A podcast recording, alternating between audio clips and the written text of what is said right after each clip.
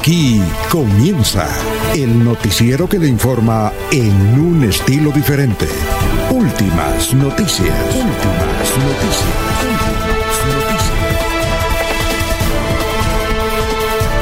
La información analizada por los expertos, sin sesgos, explicada con detalles, sin tanta carreta. Últimas noticias por Radio Melodía y melodíaradio.co. También por Facebook y YouTube Radio Melodía. Director Alfonso Pineda Chaparro.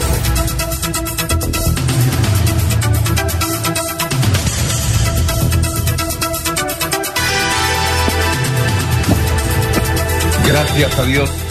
Hoy es el lunes 6 de julio del 2020. Nos abre el micrófono Anulfo Hotel Carreño para presentar las noticias más importantes en esta emisión de noticias. Vamos con los titulares de los hechos que vamos a presentar en el día de hoy aquí a través de Radio Melodía, melodíaenlínea.com por 1080m y también por YouTube y por Facebook Live. Estos son los titulares más importantes de las noticias.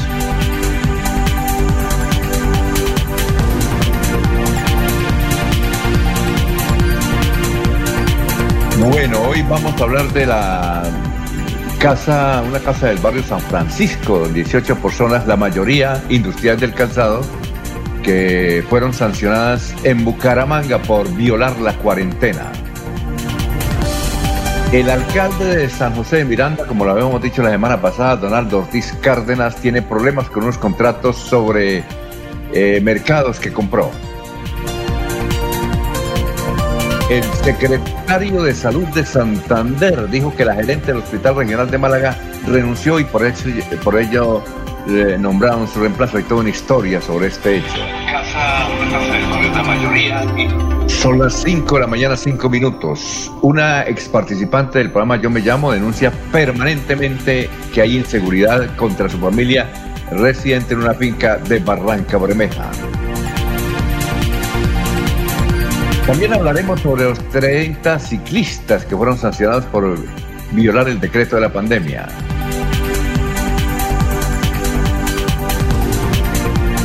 Bucaramanga y el área metropolitana habían ocupado los primeros lugares en venta por internet en, la, en el primer día sin IVA, pero en el segundo día sin IVA, que fue el viernes, se bajaron notablemente. Los populares mercadillos campesinos de Bucaramanga se reactivarán el próximo sábado en la ciudad bonita. Cuatro empresas de parapente recibieron el visto bueno por parte de la alcaldía de Florida Blanca para reiniciar actividades.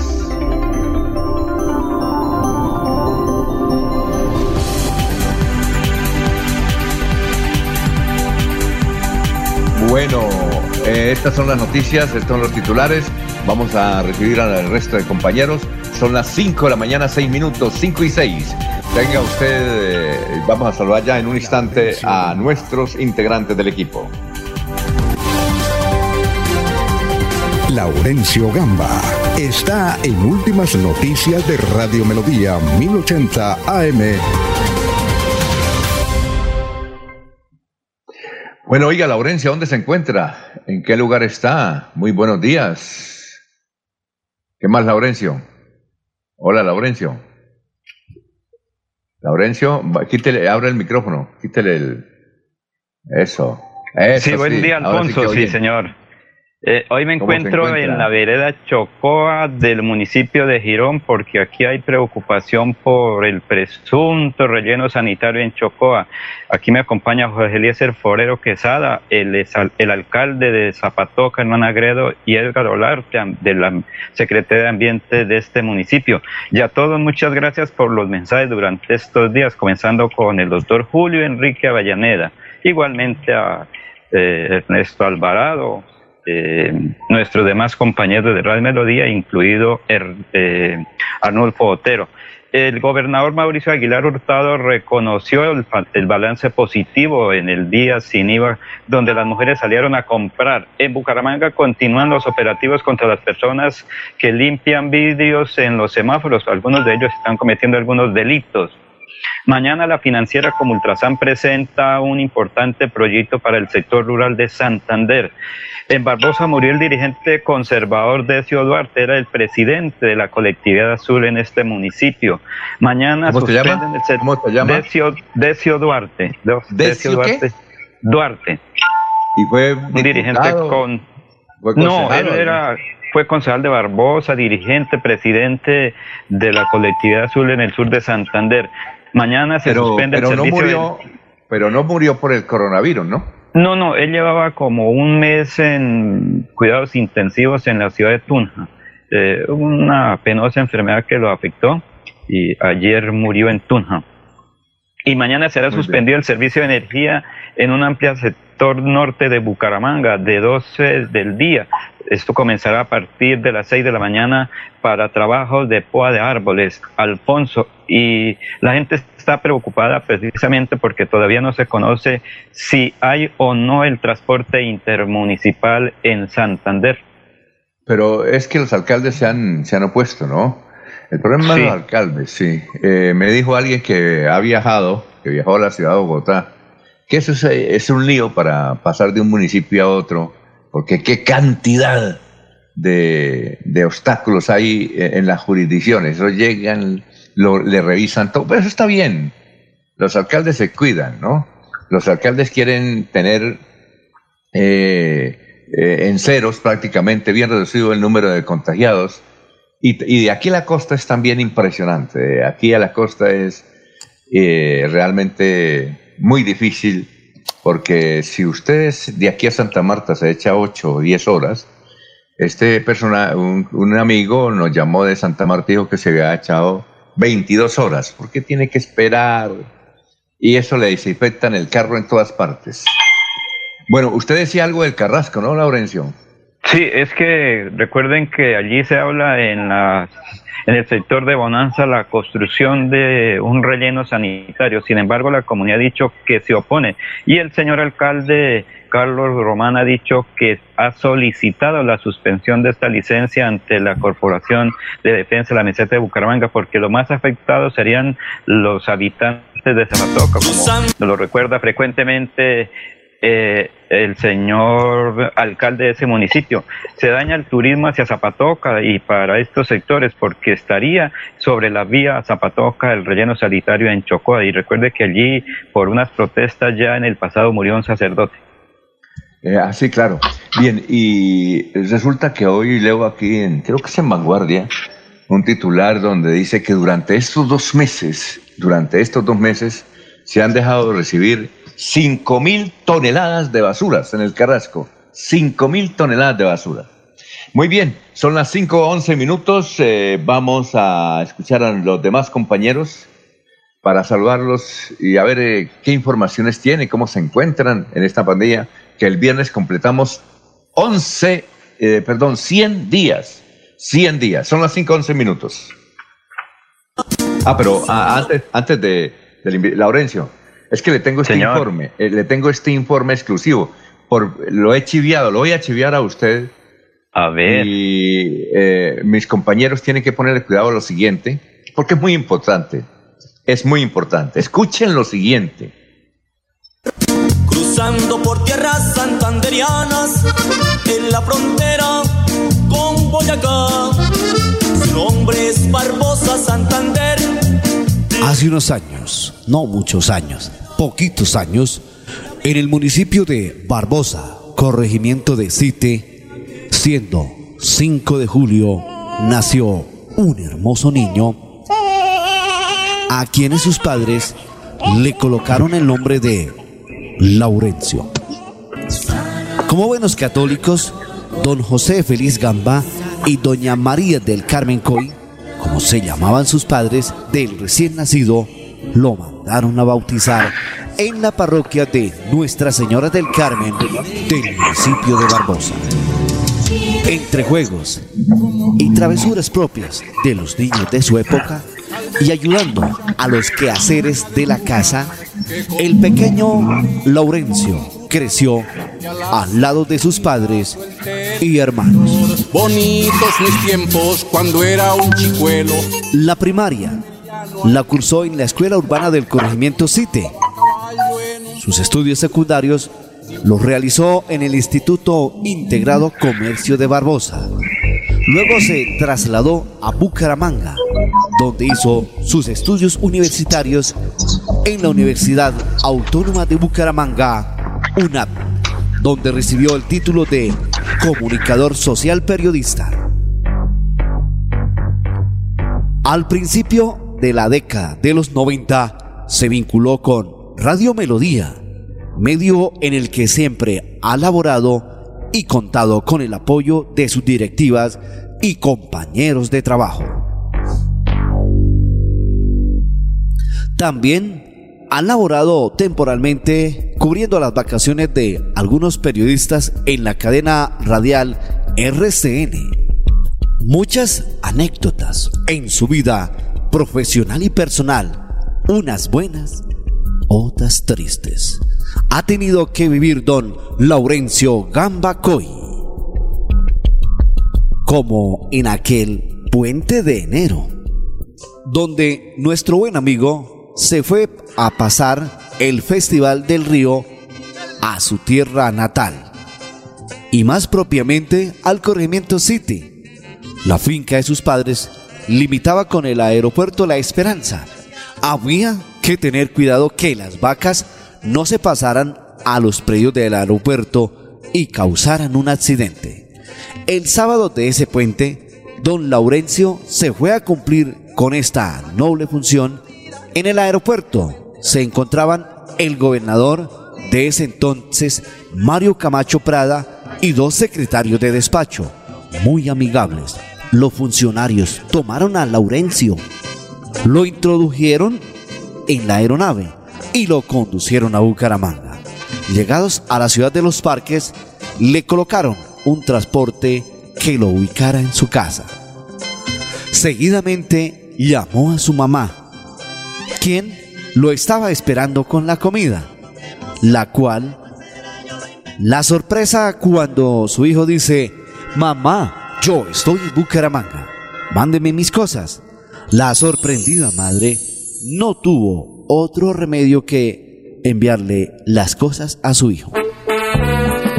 En el día de su cumpleaños, don Laurencio estuvo acompañado y consentido por su familia, la cual le integran su esposa, doña Julia Hernández, su hija, Karen Gamba Hernández, con quienes apagó las cinco velitas y le partieron la torta. Que los cumpla feliz que los cumpla feliz, que los cumpla, que los cumpla feliz.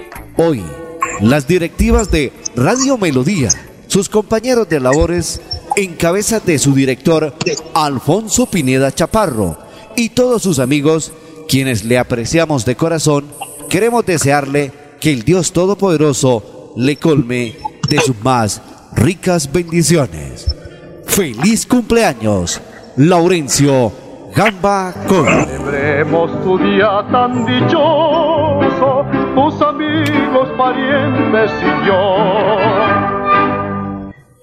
Bueno, Laurencio, son las 5.16 minutos. ¿Quién cree que le hizo esto? Eh, eh, eh, pues. ¿Quién cree? ¿Quién cree usted que le hizo esto? Porque ayer me sorprendieron, me llamaron, su cumpleaños fue ayer y me dijeron, mire esto de Laurencio, ¿lo puede pasar en el noticiero? Yo dije, claro, voy a escucharlo. ¿Quién cree que le hizo esta historia? Se la redactó y, buscó la gente para producirla y editarla. Me suena, Alfonso, me suena por eh, un sector, un municipio santanderiano. Es que afortunadamente tengo tantos amigos en los municipios y amigos aquí en Bucaramanga. Hay que uno cultivar bien para tener buenas cosechas, Alfonso un buen amigo, eh, más o menos ya estoy por ahí. Dígame, el nombre, ¿No, no, no, ¿no sabe el nombre?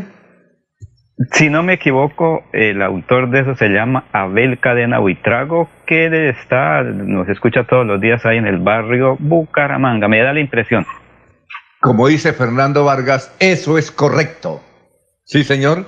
Abel Cadena nos llamó ayer y dijo, vea, en Betulián Estéreo, donde es muy apreciado Laurencio, muy, pero muy apreciado. además, eh, él me llamó y me dijo, hable el asistente número uno de Laurencio. Yo le dije, ¿quién es? Dijo Laurencio, Abel Cadena. Dijo, ¿qué? Le tengo una sorpresa, se lo voy a mandar por WhatsApp. Yo, mis felicitaciones, ayer estaba cumpliendo años, la pasó, supone, creo que muy bien. Eh, pero señor. Ah, nos, ha sorprendido. Bueno, felicitaciones, Laurencio. Y Abel Cadena y su equipo de producción en radio, en Betulian Estéreo, le hicieron este homenaje. Yo no sabía la anécdota de, de Mario Camacho. Interesante, ¿no? Sí. Interesante, ¿no? Ese día fui porque recuerde que hay en el aeropuerto La Esperanza En ese momento sacábamos el ganado a pastear de noche ahí. Y ese día fui a, precisamente como lo dice Ayabel, fui a que un peligro que tal una avioneta se estrellara ahí cuando llegara a aterrizar. Entonces Mario Camacho, Jorge Gómez Villamizar y eh, ahora se me olvidó el nombre, eh, hermano de, del eh, candidato presidencial Rafael Crisanto Valdivieso. Sí. Eh, Sarmiento, pues estaba ahí y ellos tres fueron los que me subieron a la avioneta, Alfonso. Sí, eso es una. Bueno, perfecto. porque Mario Camacho fue mi profesor en el Colegio Comercio en Barbosa en el 76-78. Ah, bueno, perfecto. Vamos a seguir saludando a nuestros compañeros. Son las 5.19 minutos, estamos en Radio Melodía. Julio Enrique Avellaneda está en Últimas Noticias de Radio Melodía 1080 AM. Bueno, eh, doctor eh, Julio, ¿cómo se encuentra? Tenga usted muy, pero muy buenos días. Director, muy buen día para usted para todos los compañeros en la red, desde luego para toda, toda la amable audiencia de la potente Radio Melodía. Y permítame renovarle a, a Laurencio, reiterarle nuestro abrazo de, felicitación, de congratulación por un nuevo aniversario más, por un nuevo año más de existencia. Quiera la divina providencia que lo siga colmando de paz, de tranquilidad, de alegría y que nos lo preste muchísimos años más para el cubrimiento de esta actividad periodística. Muy bien. Bueno, ¿y cuál es el santo de hoy? Hoy la iglesia nos recuerda la vida de una santa muy popular, Alfonso, la niña Santa María Goretti, ah, cuya memoria hay instituciones educativas, hay centros de atención. Mm. Colegios ah. es lo que hay. Eh, Colegios es lo que hay. Muchas partes del mundo con esa con ese nombre, el nombre de la Santa Santa María Goretti, de origen italiano, de una población llamada Corinaldo Alfonso, cerca de Roma, como decir Girón en relación con Bucaramanga, Corinaldo en relación con Roma. Vivía en una pequeña parcela donde sus padres trabajaban como, como aparceros en ese, en ese predio. El padre muere muy, muy siendo la niña, siendo, estando María muy niña todavía, aproximadamente de 8 o 10 años de edad razón por la cual la madre, para cumplir los contratos de aparcería, se dedica también por completo a esa actividad eh, eh, de producción eh, agropecuaria o agraria más puntualmente.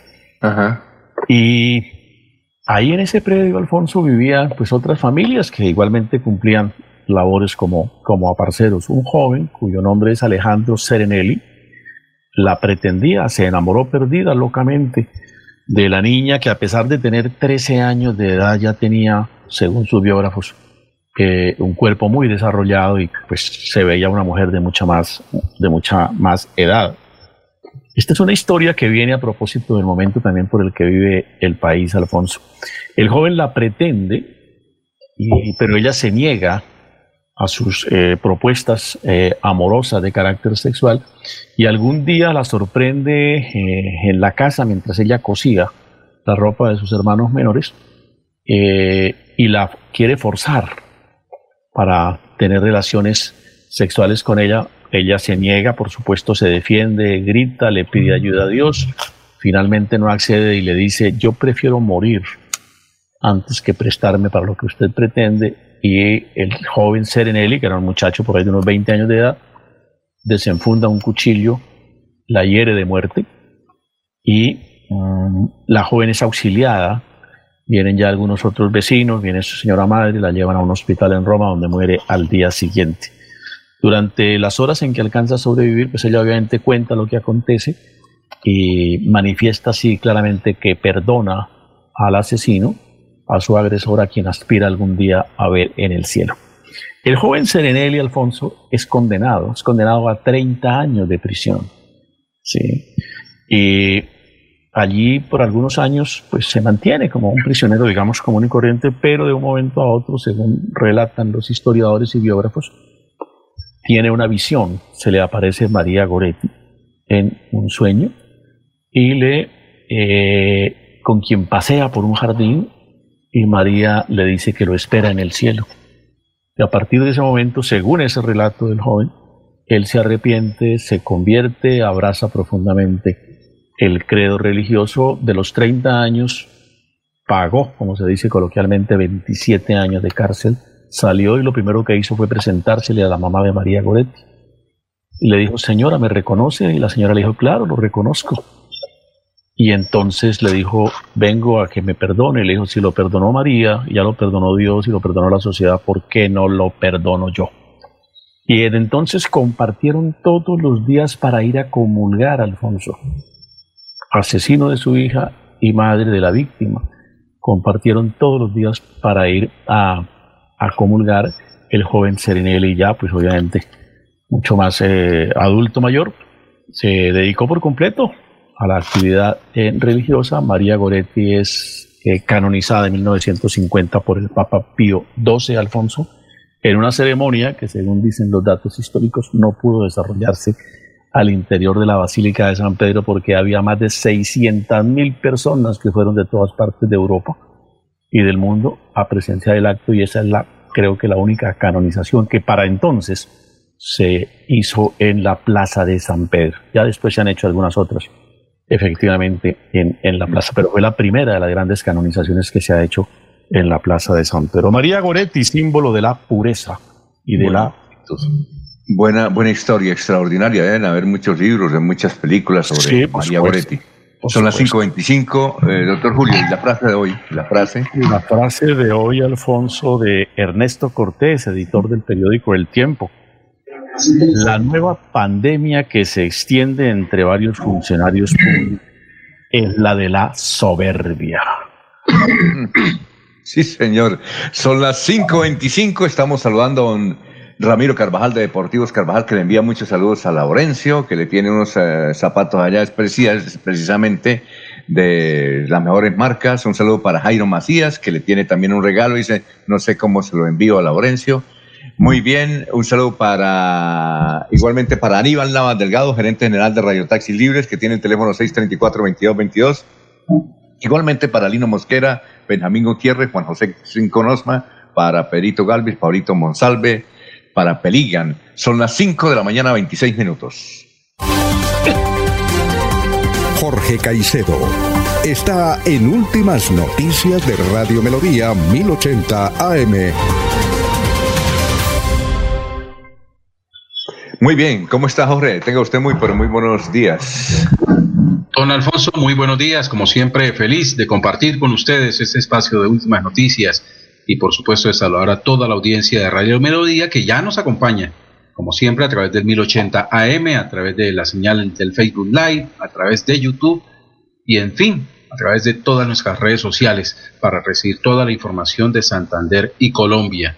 Como usted lo dijo, hoy es 6 de julio, es el centésimo octagésimo octavo día del año, el 188, y ya quedan el 188 y ya quedan 178 días de este año 2020, que es un año bisiesto. Cifras que son noticias en Santander son sin duda los 994 casos positivos de COVID-19 que se han reportado en el departamento. De estos casos, 759 eh, están activos, 214 personas se han recuperado del coronavirus y 21 personas han fallecido. Eh, en el departamento sigue siendo Barranca Bermeja el foco de, contagio de mayor número en, en, Santander con 299 casos. Bucaramanga reporta 173 casos. En total son 20 municipios del departamento los que eh, se reportan como con casos activos del coronavirus. Y aprovecho la ocasión, don Alfonso, también para sumarme a esos saludos de felicitación para Laurencio Gamba con motivo de su cumpleaños. Muy bien, son las 5 de la mañana, 27 minutos. Ahora toca todo virtual, Laurencio. Eh, los saludos y los regalos. Todo virtual, 527. Oye, a propósito. La última, ¿Ah? la, última, la última ocasión que tuve la oportunidad de escuchar un perfil tan bien elaborado de, de una persona fue en el lanzamiento de los premios Figueroa Rey. Increíble. Muy ah, sencillo, de la. También de la no, no, no, no, no, Cuando, cuando se dieron a conocer los premios, el motivo, el premio y todo. Ah, Obviamente, muy emotivo eso que, ese detalle que ha tenido los amigos de, de Betuliana Estéreo. Sí, perfecto. Son las 5 de la mañana, 25 minutos. Oiga, Jorge, ¿usted participó en, utilizó el viernes del IVA o no? No, señor, no, no, no, estoy, estoy comprometido con, con un trabajo de la especialización que debo entregar hoy. Oye, es que una cosa, ¿cuántas? No sé, es increíble. Yo, por ejemplo, eh, hay un almacén, creo que casi que se llama Catroni. Catroni, ¿no? ¿Usted se ha ido? Sí, señor. Sí. Muy bien. Eh, y desde luego las, las, ventas por internet. Es que yo no sé la cola que había en internet, porque también hay cola, ¿no? Uno cuando entra al almacén no sabía que dicen, espere, está en el puesto número tal. ¿Sabe cuántas personas había? ¿En cola? Yo, yo llamé a alguien, mire, mire, porque no, no creo que esa cifra sea. 25 mil y pico de personas a 10 de la mañana querían comprar en ese almacén. Realmente eso significa, y por eso les fue tan mal, porque ¿quién va a sentarse a esperar 25 mil personas nomás en ese almacén? ¿Cómo serían los otros? 25 mil. No sé si es a nivel nacional, pero había 25 mil. En todo caso, no sé cuántas pertenecían a la ciudad de Bucaramanga pero ¿quién va a comprar ahí? O, esto significa también dos cosas. La dificultad es para comprar a través de Internet, porque uno se siente al computador y cuando ve 25 mil y pico ahí, uno es quedado en el 25 mil, yo no sé qué, pues uno, no, se va o, se le olvida o, le da rabia. Como decimos los santandereanos, se le sale la piedra. El asunto son dos cosas. Esos que van a tener que ampliar, no sé qué, mejorar Internet, ampliar lo que sea, para mejorar el servicio y dos, que, que definitivamente se va a comprar todo es por internet, va a ser virtual. Es decir, esto es un golpe para los centros comerciales físicamente, ¿ya? Eh, mm, ya eh, no es, eh, negocio tener un local comercial, sino pues tenerlo, pero todo por internet. Me parece curiosa esa cifra. Yo invité a varios a que miraran las cifras. Sí, son 25 mil y pico personas a las 10 de la mañana en ese almacén Catroni. ¿Cómo le parece, Jorge? No, no, interesante, pero recordemos que una de las principales motivaciones de estos días sin IVA era precisamente incentivar el comercio electrónico. Y a diferencia de la primera jornada, donde se presentaron aglomeraciones de personas en plena época de contagio a, las puertas de, los grandes almacenes, de las grandes superficies, pues en esta ocasión lo que se trató fue evitar un tanto eso y ver la, capacidad de reacción de las diferentes marcas en cuanto para responder ante la demanda de, comercio electrónico. Me imagino que sí, hubo reporte de muchas páginas que, que colapsaron precisamente por ese caso, por la solicitud de, de sus clientes, pero, pero si esto es solamente una jornada de, de, días sin IVA, imagínense lo que puede ser el Black Friday eh, próximo en noviembre, eh, cuando precisamente todavía sigamos en, temporada de pandemia. No, el próximo es el incentivar. No, sí, hay un creo, eh, creo que es en julio, ahorita el 19. Sí, pero recordemos que también viene trabajando desde algunos años el Black Friday, el Viernes Negro, Ah, también, sí, claro. es en noviembre y precisamente que nació para incentivar el comercio electrónico del país. E-, ese con mayor naturaleza eh, lo que busca es que el comercio eh, electrónico se incentive y que en esta temporada pues de, crisis humanitaria, eh, de crisis sanitaria, pues tendrá su, su, gran prueba de juego para poder atender la demanda de clientes. Ahora, el director de Fenalco Santander ha dicho, después de Bucaramanga y el área metropolitana, ser unas pioneras, primeras, perdón, pioneras no, primeras en venta del primer día sin IVA. Ahora cayó a lo, eh, fue muy poca la venta del día sin IVA en la ciudad de Bucaramanga. No sé si por los problemas que había en el Internet o alguna situación se presentó. Bueno, son las 5 de la mañana, 32 minutos. Vamos a una pausita y regresamos. Estamos en Radio Melodía.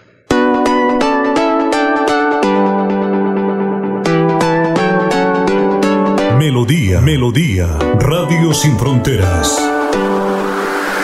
Escúchenos en cualquier lugar del mundo. Melodíaenlínea.com es nuestra página web. Melodíaenlínea.com. Señal para todo el mundo. Señal para todo el mundo. Radio sin límites. Radio sin fronteras. Radio Melodía, la que manda en sintonía.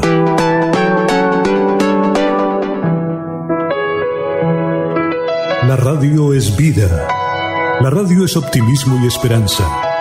La radio fue primero.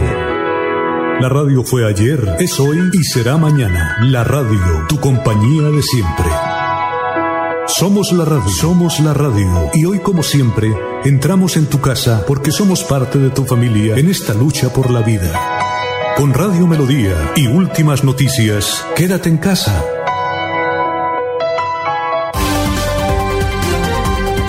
César Tavera está en Últimas Noticias de Radio Melodía 1080 AM. Hola, gran César, ¿cómo está? Tenga usted muy, pero muy buenos días, son las 5.33. Gran director, buenos días. Alfonso Pineda y buenos días a la hora especialmente donde la gente le expresa su cariño que se lo merece porque tantos años llevando noticias y construyendo ciudadanía y construyendo comunicación Feliz cumpleaños, Laurencia, y espero que unos 75 años más viva usted, el doble de la edad que tiene. Larga vida y mucha salud, Laurencia, y fortuna. A propósito, doctor Julio, los viejitos ganaron la tutela, ahora los viejitos, los mayores de 70 pueden, hasta los 100 años, ciento y pico pueden salir a las calles, no hay ningún problema, esa tutela. Y yo creo que eso se confirma, eso es en la corte, doctor Julio. ¿En la corte? Eh, el, el, fallo de tutela o en dónde? Creo que es en el, en el eh, Consejo de Estado, Ah, muy bien, perfecto. Entonces eso, eso se confirma, ya la gente puede salir a cualquier edad, después de los 18, obviamente. Así es que no tienes problema, don César, a salir. Claro que sí, iremos por ahí a caminar. Esto, no, es que, es que, bueno, para comentarlo más adelante, Julio Enrique y los demás, digamos, yo, yo, yo he escuchado las entrevistas a Rudolf Holmes, que es el, el líder, el líder entre comillas de esa tutela y de esa, digamos, yo, yo comprendo parte de la molestia, pero la otra no la comprendo tanto de la molestia de parte de las personas mayores de edad que, digamos, la, la, la colocada la tutela, comprendo la molestia un, poquito, pero hay otra que me pareció exagerada la molestia. Me pareció que se, se molestaron más de lo debido, me parece a mí, y, y creo que se eso se da para, para malos entendidos e interpretaciones un poquito equivocadas, pero bueno, esperemos que todo salga bien porque eso es lo que conviene. Las libertades está bien, pero tal vez los términos que, utilizó por ahí el presidente o el ministro de Salud le molestaron a los, a los, a los mayores, a los muy mayores, ¿no? Pero digamos, me gustaría como discernir. No le, no le he invertido tiempo a eso porque me parece que hay una, hay una exageración ahí de molestia, me parece. Bueno, pero un día como hoy, hablemos un minuto y nos metemos a los temas que ya creamos la costumbre de los días y decirlo hoy un día como hoy. Un día como hoy, bueno, ustedes saben que el 4 de julio fue el día, el día de la independencia americana, ¿no? El Día Nacional de Estados Unidos, el 4 de julio. Pero independientemente de eso, porque hoy estamos a 6, hoy es el Día Internacional del Beso Robado. Mm, es diferente día, eh, eso, eso, según, ¿Eso según las Naciones Unidas o quién establece el Día Internacional? Ah, ya. No, eso nació en Inglaterra y se fue regando por el mundo y las Naciones Unidas tiene días que son, digamos, de, de, de, carga política, de carga social, de, también de contenido ambiental, pero también tiene días culturales y días ligeros y livianos, porque los gremios del mundo los, los, los, los hacen sancionar y los días que no tienen mucha, mucha presión, no tiene mucha presión, entonces eh, la ONU los, sanciona, ¿no? Un día como hoy, el día 6 de julio, sale de la solemnidad y lo celebra, pero por sobre todo, eh, digamos, celebra el, para el tema de la fraternidad y el tema de la amistad, porque el Día Internacional del Beso es el 13 de abril, pero este Día Internacional de, del Beso Robado es, es recordando, aunque no fue el mismo día, fue el famoso beso del mariner norteamericano que le dio un beso a una enfermera en Teen Square eh, cuando se acabó la guerra con el Japón, que se acabó el triunfo de Estados Unidos y Japón, los norteamericanos que fueron desembarcados, ese marinero le dio un beso a una, a una, enfermera que no conocía y es el, beso que hace parte de uno de los íconos del mundo, ¿no?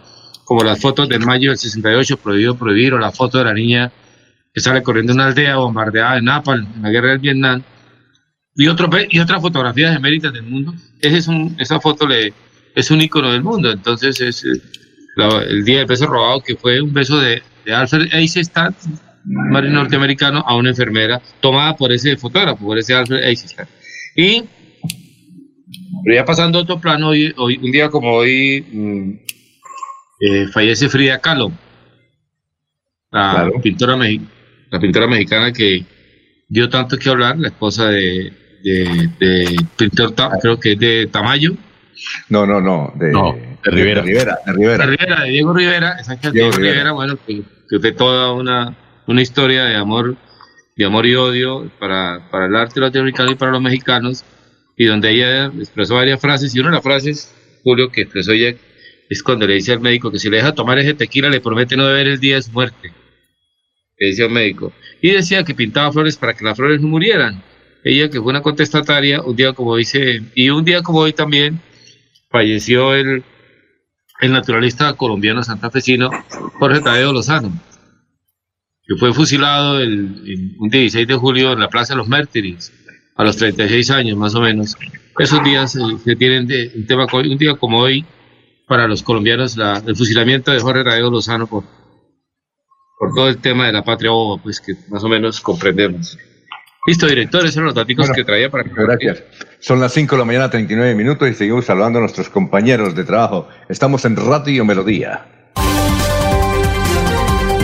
Ernesto Alvarado está en Últimas Noticias de Radio Melodía 1080 AM.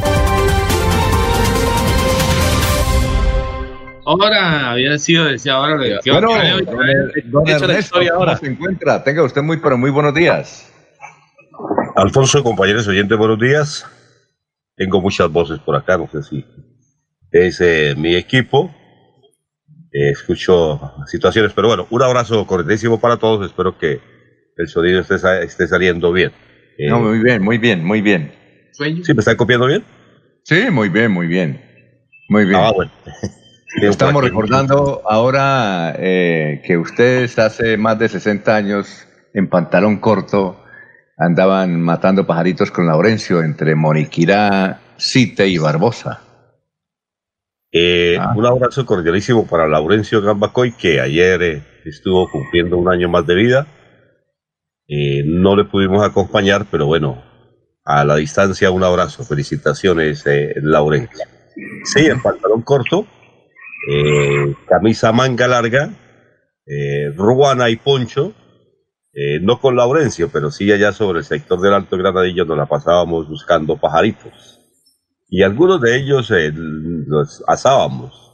Era, era lo que se conseguía en ese entonces. Hoy por hoy, si usted lo hace, seguramente que muchos defensores de los animales le pondrían a uno mil y mil problemas. Pero bueno, un abrazo cordialísimo para, para Laurencio y muchos éxitos. Bueno, el departamento de Santander, con el COVID-19, eh, ha prendido las alarmas. Ya vamos a llegar a mil. 994, lo que nos falta es poquitico para llegar al número de mil, en el que el municipio de Barranca Bermeja es el que más tiene casos de COVID-19, 390, y eso que cuando arrancamos este tema del COVID se decía que había que vivir en tierra caliente, que allá era eh, prácticamente inmune. Pues mire que no. Barranca Bermeja tiene 390, le sigue Bucaramanga, que es la capital del departamento, con 234.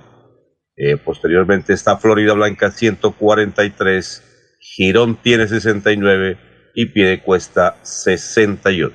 Lo que quiere decir que los casos en el departamento de Santander siguen sumando. Son 759 eh, casos activos.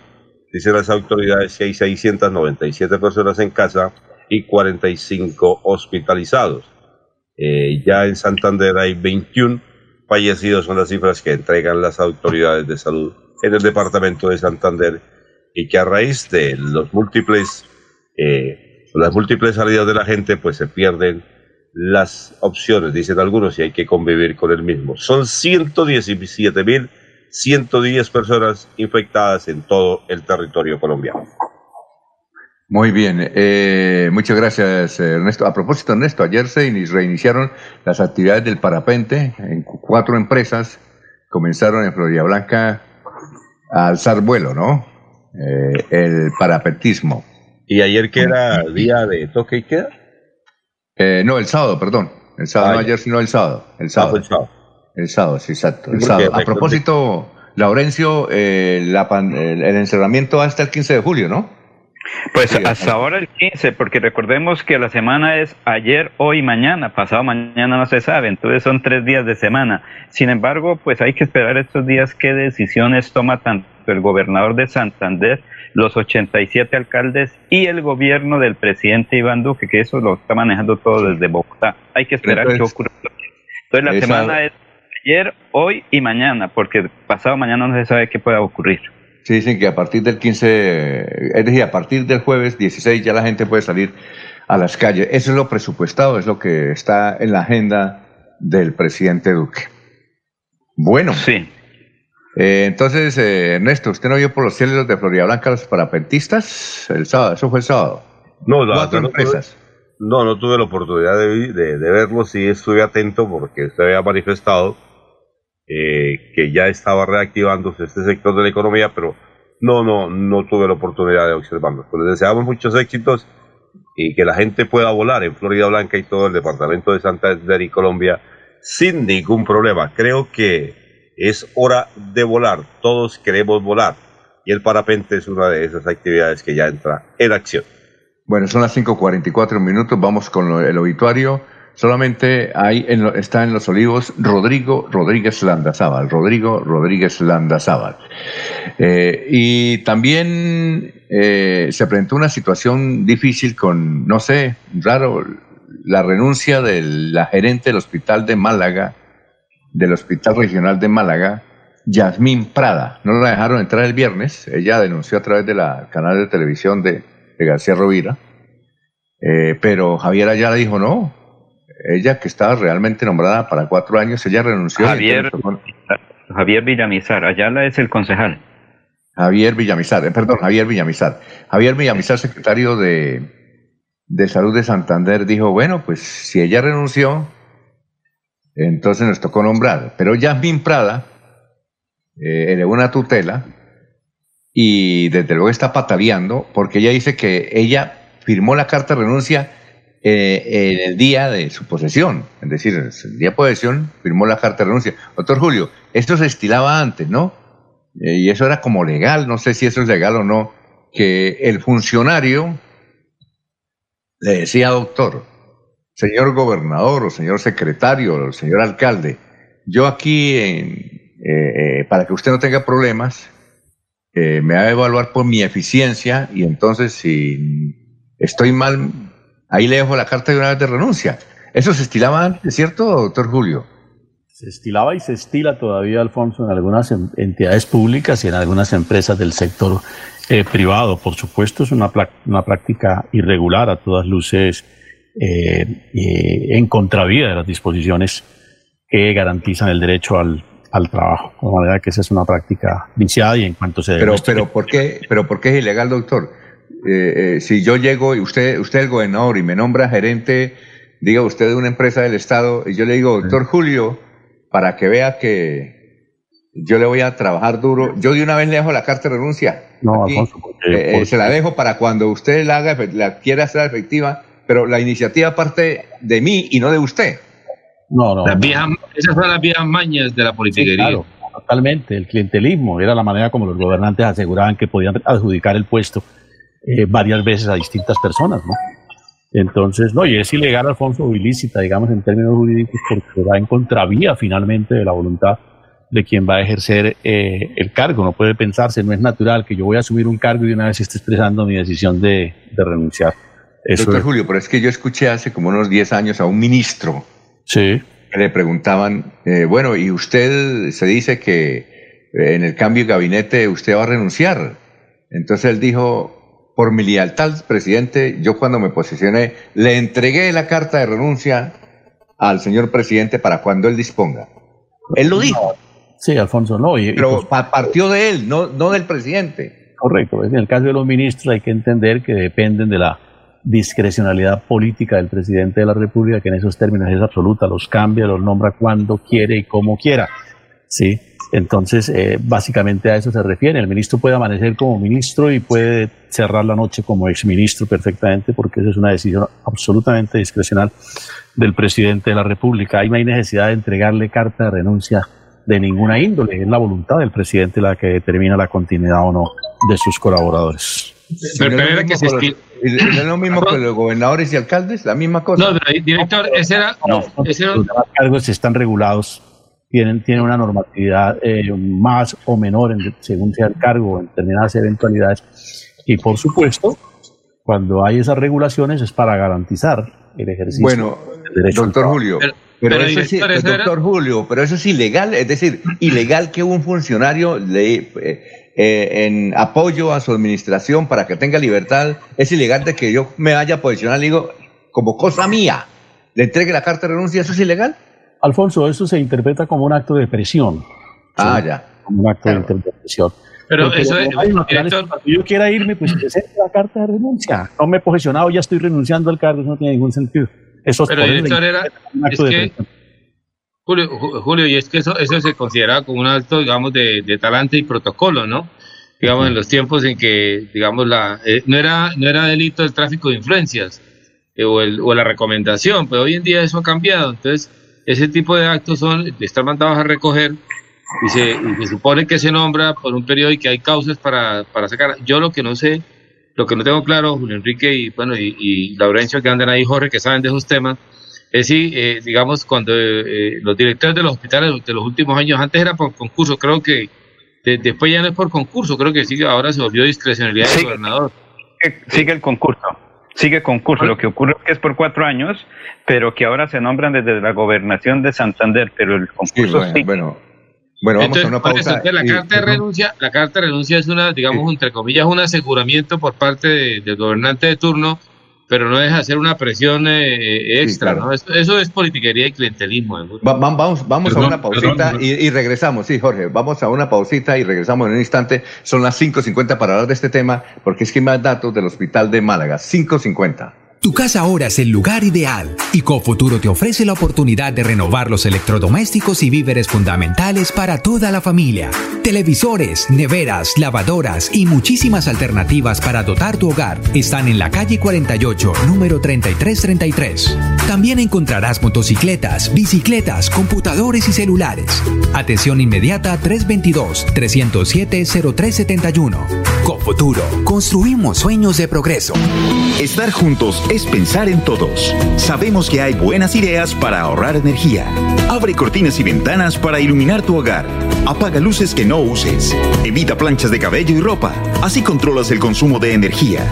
Nuestro compromiso es tu bienestar. ESA, Grupo EPM. Vigilado Superservicios. Se va la noche y llega últimas noticias. Últimas noticias todos los días desde las 5 de la mañana. Empezar el día bien informado y con entusiasmo.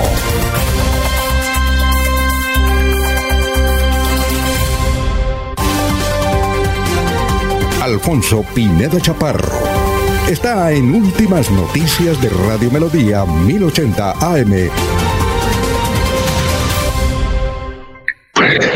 Ahora sí, eh, Jorge iba a hacer un comentario sobre lo del hospital de Málaga, Jorge, que le fuimos a unos mensajes y creo que Laurencio también o Ernesto. Son las 5.51.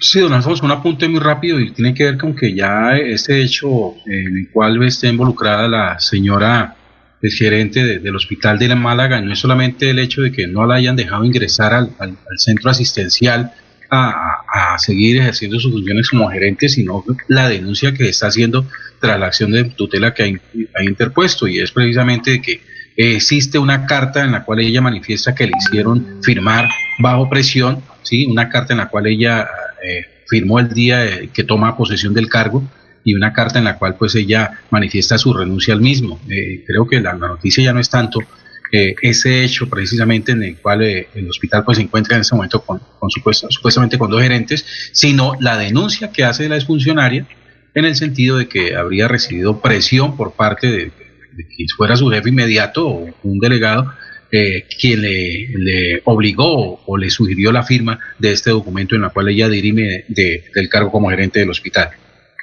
Oiga, lo que no es, eh, no sé, a mí me parece como curioso que ella diga que en el sí, que en el banco tiene 5 mil millones de pesos quietos.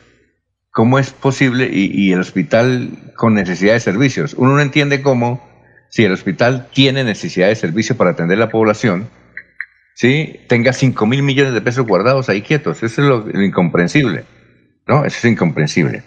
A ver, eh, no sé si la contra, en, estos casos, doctor Julio, la Contraloría puede decirle a la gerente, bueno, pilas, ¿usted por qué tiene 5 mil millones cuando hay muchas necesidades eh, del municipio en materia de salud y usted tiene guardado 5 mil millones de pesos ahí. ¿Eso es control previo o la Contraloría puede llamarle la atención?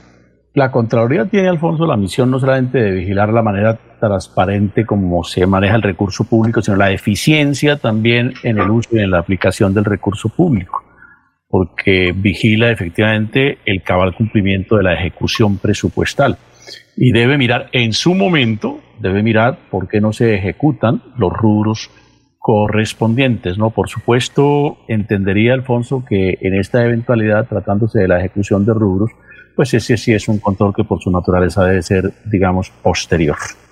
Muy bien, Alfonso. Sí, cuénteme. Es que aquí dice, yo presenté una carta de renuncia en enero de este año renuncia que no fue respondida por el gobernador. Y el 30 de abril de este año me revocaron el periodo institucional para ocupar otros cuatro años. Es que ya terminaba periodo, la, director, la gerente del hospital de Málaga terminó periodo. Recuerden que comenzando años se habló mucho que terminaban los, eh, los gerentes de hospitales, de centros asistenciales o instituciones asistenciales comenzando año y que el nuevo gobernador con la nueva normatividad tenía que nombrar los gerentes. Sin embargo, recuerde que en ese momento se dijo, pero ¿cómo van a nombrar nuevos eh, gerentes de hospitales cuando estamos en un caso de salud pública como era la pandemia del COVID-19? Pero entiendo que ella presentó la renuncia fue ahora en enero de este año cuando terminó sus cuatro años de labores o el periodo constitucional que a ella la habían nombrado la directiva del hospital de Málaga, Alfonso. Lo que ocurre es que hay como que hay una... Ella quería seguir otros cuatro años porque mucha gente eh, pensaba eso, que como se terminaba, automáticamente seguían ahí gerentes por otros cuatro años, Alfonso. Muy bien, son las 5 de la mañana, 55 minutos. Vamos con noticias. Ernesto, a esta hora. Estamos en Radio Melodía. El fin de semana, como los puentes y como los días de toque y queda, pues eh, muchos habitantes del área metropolitana se dieron a la tarea a salir, prácticamente a recrearse en su bicicleta. Pues las autoridades del departamento de Santander han sorprendido un buen número de personas eh, violando este aislamiento, por lo cual fueron sancionadas pero quiero manifestar lo siguiente. Eh, este, este tema de que los ciclistas salen no solamente se ha dado en Bucaramanga, también se ha venido eh, manifestando y denunciando tanto en Florida Blanca como en el municipio de Girón, al igual que en Piedecuesta.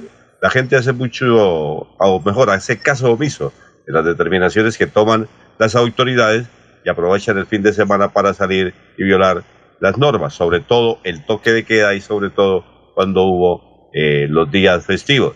Eh, hay que recordar que para hacer deporte se puede hacer en diferentes localidades, pero cumpliendo las dos horas estipuladas y también cumpliendo las normas del pico y cédula. Fueron muy poquitos realmente las personas que fueron sancionadas con la cantidad de denuncias que nos llegan sobre la gente que sale a montar en bicicleta aprovechando estos temas del toque y queda.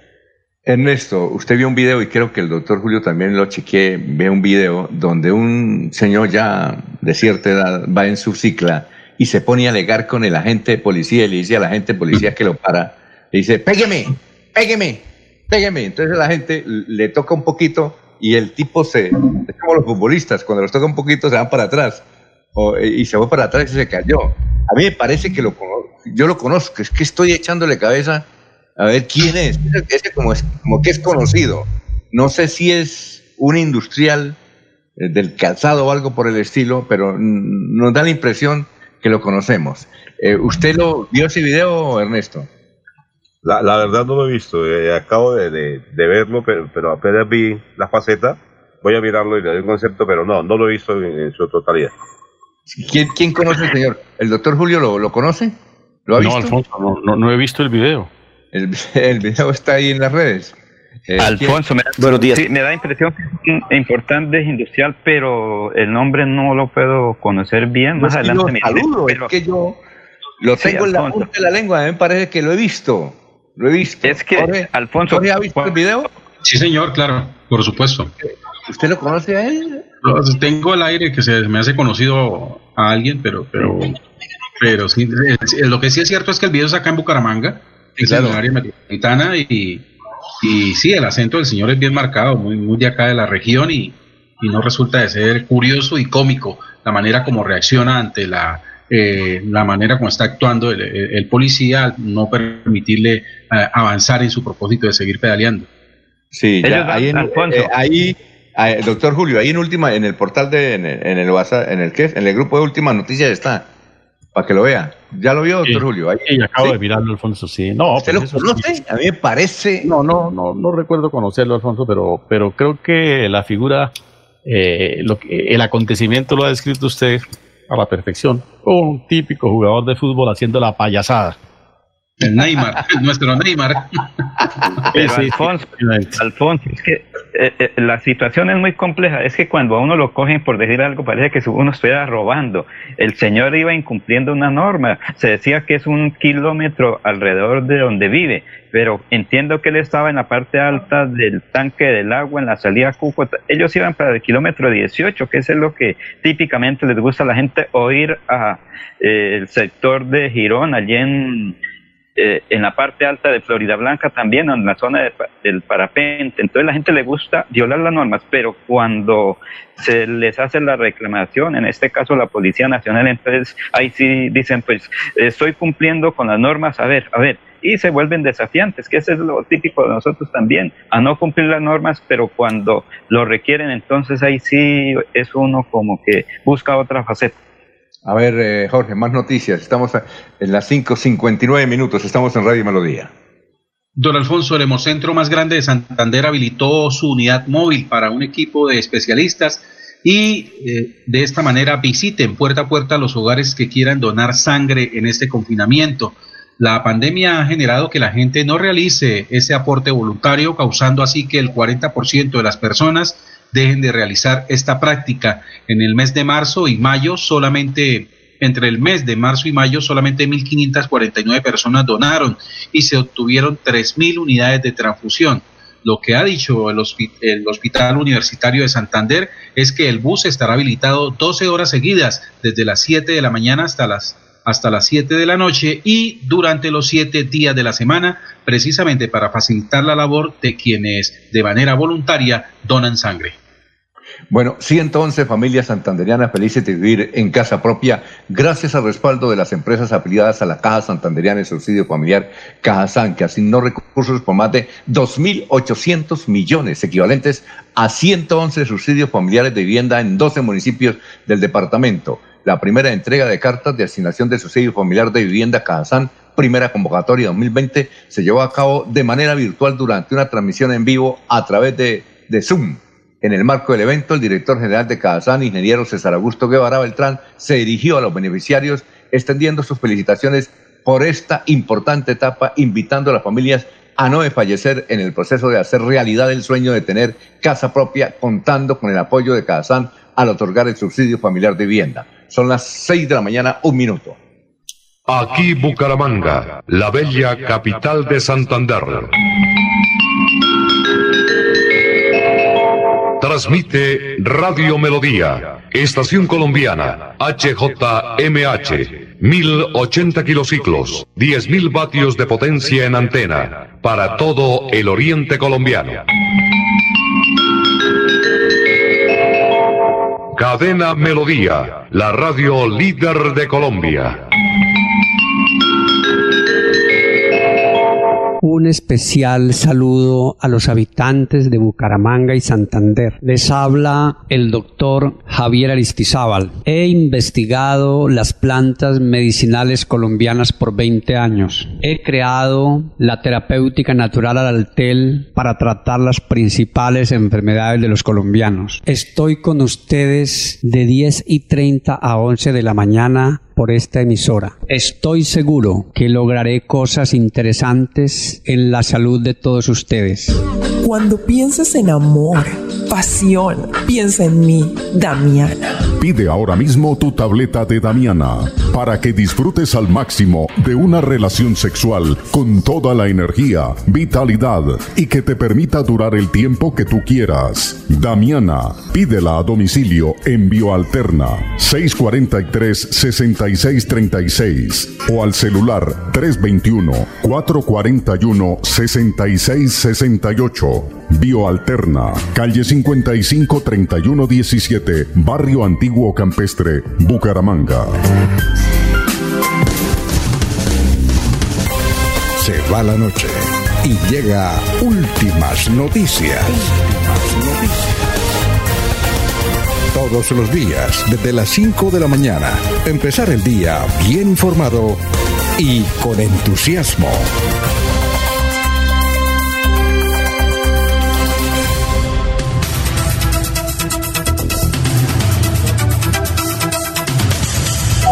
Bueno, ya son las 6 de la mañana, 4 minutos. Don Laurencio, don Laurencio, usted tiene un invitado muy especial a propósito, Laurencio. Eh, felicitaciones de la gente, lo está saludando. Reinaldo Atuesta me manda el, el audio de su biografía.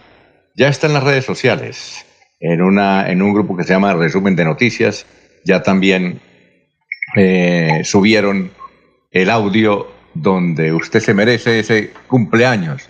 Y mucha gente preguntando la edad. Yo le dije, ese, ese secreto lo tiene Laurencio. Preguntando la edad. ¿Ah? ¿Qué me decía? ¿Alguien me hablaba? ¿Cómo? Sí, alguien edad de Laurencio. Eso, es exclusivo de Laurencio. Él tiene el dato. Es un secreto. Bueno, Laurencio, usted tiene un invitado muy especial, lo escuchamos. Sí, señor, se trata precisamente del gobernador de Santander. Meta cumplida, IVA, gobernación, secretarios días sin IVA aquí en, Bucar en Santander, porque recordamos que en Bucaramanga no se presentó igual que en el resto del departamento de Santander. Precisamente aquí está este informe con voces suministradas por la Oficina de Prensa de la Gobernación de Santander. Meta cumplida con el IVA. En este día especial, en el día sin IVA, decían que estaban felices, tranquilas, porque tenían todo el tiempo, porque a los esposos nos dejaron en las casas evitando las aglomeraciones y cumpliendo todos estos protocolos. Sin duda se logró un día muy especial y una jornada de reactivación económica. Y sobre todo que nuestras mujeres, lo digo, decimos con el profundo cariño y respeto y amor a ellas, son las que más les gusta comprar más que los hombres. Ellas ayudan a cuidar más la platica y por eso ellas les gusta salir a estos centros comerciales y por eso queríamos enviar un mensaje de reactivación económica y sobre todo pensando también en nuestras mujeres para que el próximo día sin IVA, que es el 19 de julio, los hombres seamos los que podamos salir a comprar y sobre todo visitantes a venir a comprar, que eso es lo que queremos en esta reactivación activación económica en el departamento de Santander. Estamos implementando en este caso en los centros comerciales, estamos del Parque Caracolí aquí en Florida Blanca y pudimos demostrar que cuando hay cultura, hay disciplina social, se pueden hacer las cosas más fáciles. Meriluz Hernández López, secretaria de Cultura y Turismo del Departamento de Santander. Nos vinculamos con nuestros artistas, gestores y creadores. La intención es generar cultura ciudadana en todos los santanderianos, eh, todo lo que tiene que ver con el arte circense, impulsando esta campaña de cultura y conciencia ciudadana. María Yolanda Quesada. Eso está correcto porque es para un bien de nosotros como seres humanos y tenemos que cuidarnos para poder tener una salud en en, nosotros y en nuestra casa. Muchas gracias al señor gobernador Mauricio Aguilar Hurtado por hacernos esta convocatoria, eh, salir en este día de Sin IVA. Javier Villamizar, secretario de Salud de Santander. Visto que hay un buen comportamiento, un buen control por parte de los ciudadanos y en este caso las mujeres. Hicimos una donación por parte del gobierno siempre Santander de 20 mil tapabocas, de 5 mil a los municipios de Piedecuesta, 5 mil para el municipio de Florida Blanca, 5 mil para el municipio de Girón y 5 mil para Bucaramanga. Camilo Andrés Arena Valdivieso, secretario del Interior del Departamento de Santander. Se cumplan todas las disposiciones que nuestro gobernador ha eh, dictado a todos. Cada uno de nosotros debemos eh, procurar por el autocuidado de nuestros hijos y el nuestro propio. Felipe González, gerente departamental de la estrategia COVID-19, que vamos teniendo un buen comportamiento, que la medida en el departamento ha funcionado muy bien, tenemos disciplina, en este momento el autocuidado de cada uno de nosotros suma en la estrategia COVID-19 y la verdad que la disciplina ha sido de destacar por parte de las mujeres, porque todos sumamos, Santander está en tus manos y juntos paramos el coronavirus. Alfonso era el gobernador de Santander y de secretario de despacho haciendo el balance donde las mujeres salieron a comprar con la plata de los hombres. Bueno, César, ¿está César ahí? César, no, bueno, ya cerró el micrófono. Sí, ahí estoy, ahí estoy, director, sí, señor. Es que, es que usted dejó abierto el micrófono y escuchamos las indicaciones de cómo va a ser su almuerzo hoy. ¿Sí? Papa amarilla, papa Eh, amarilla. Papa amarilla, eh, yo, le, yo le escuché verduras. Ya, ya, César, escuchamos su menú. Muy bien. Bueno, pero ya, hagamos una cosa, hagamos la noticia. Muy bien. ¿Y cuál es la noticia?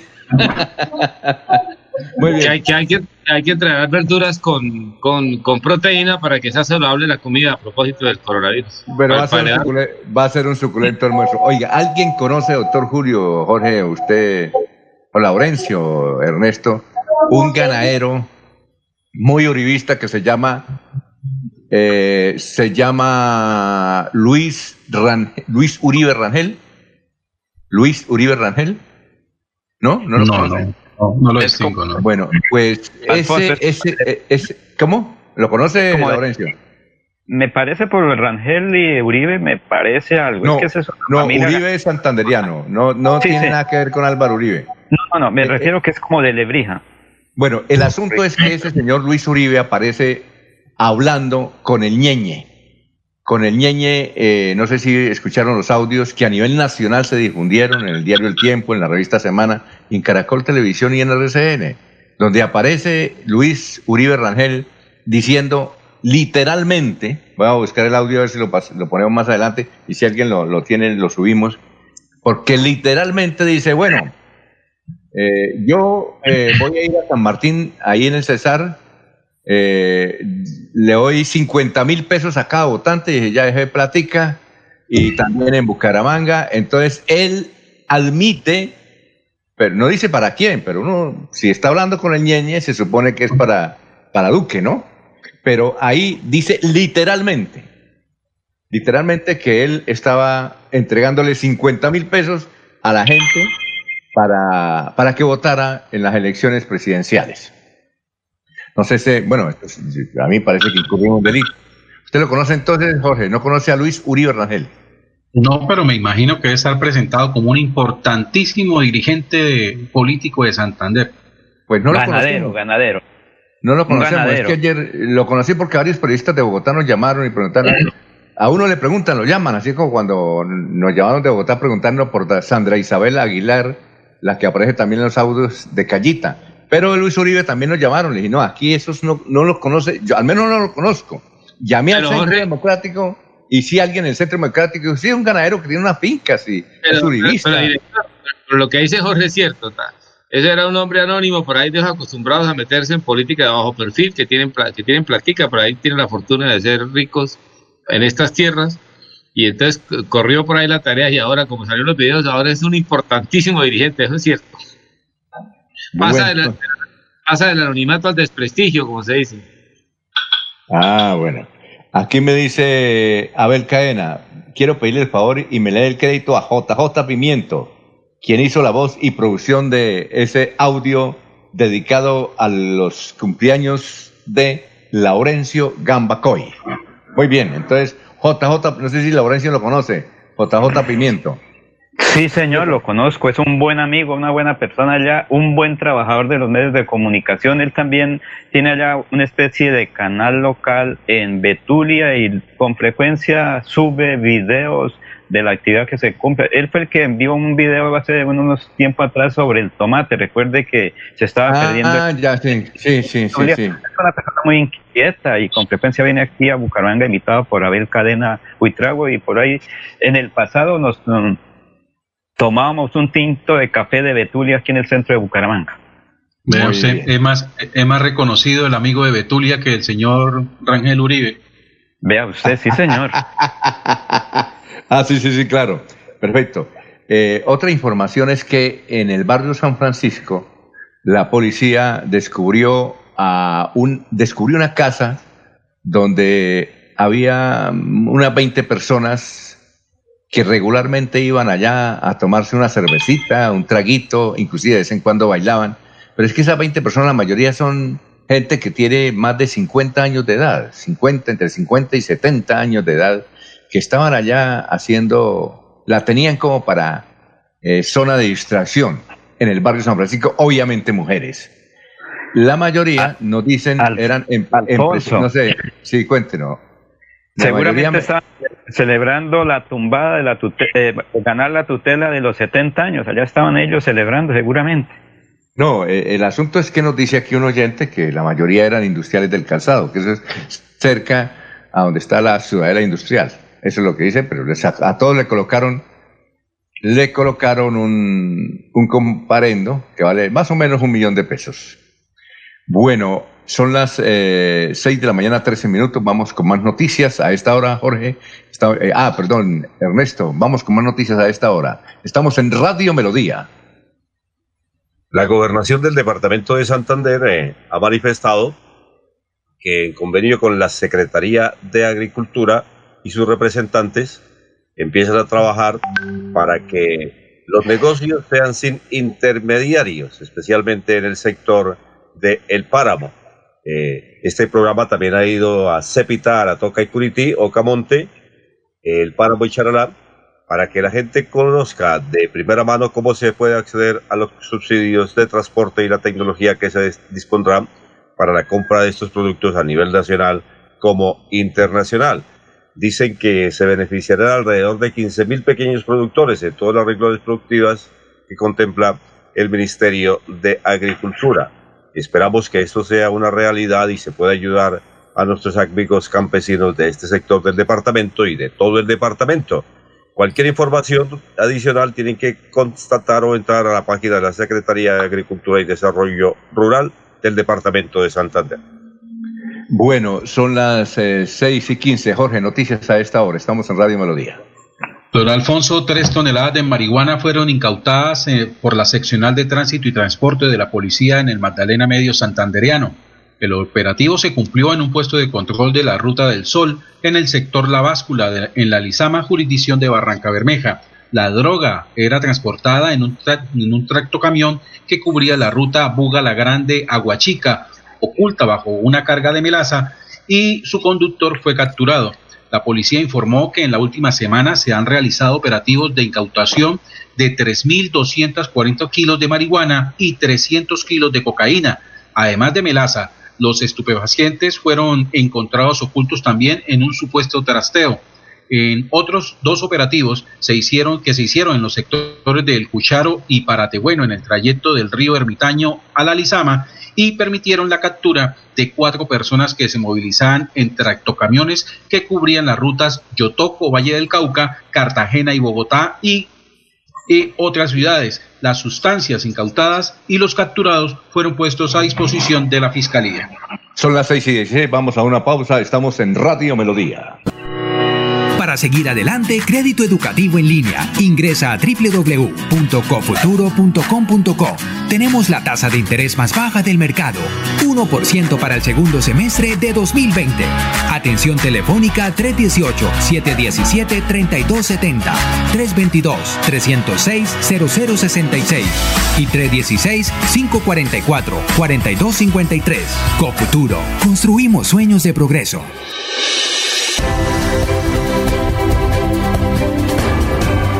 Información y análisis.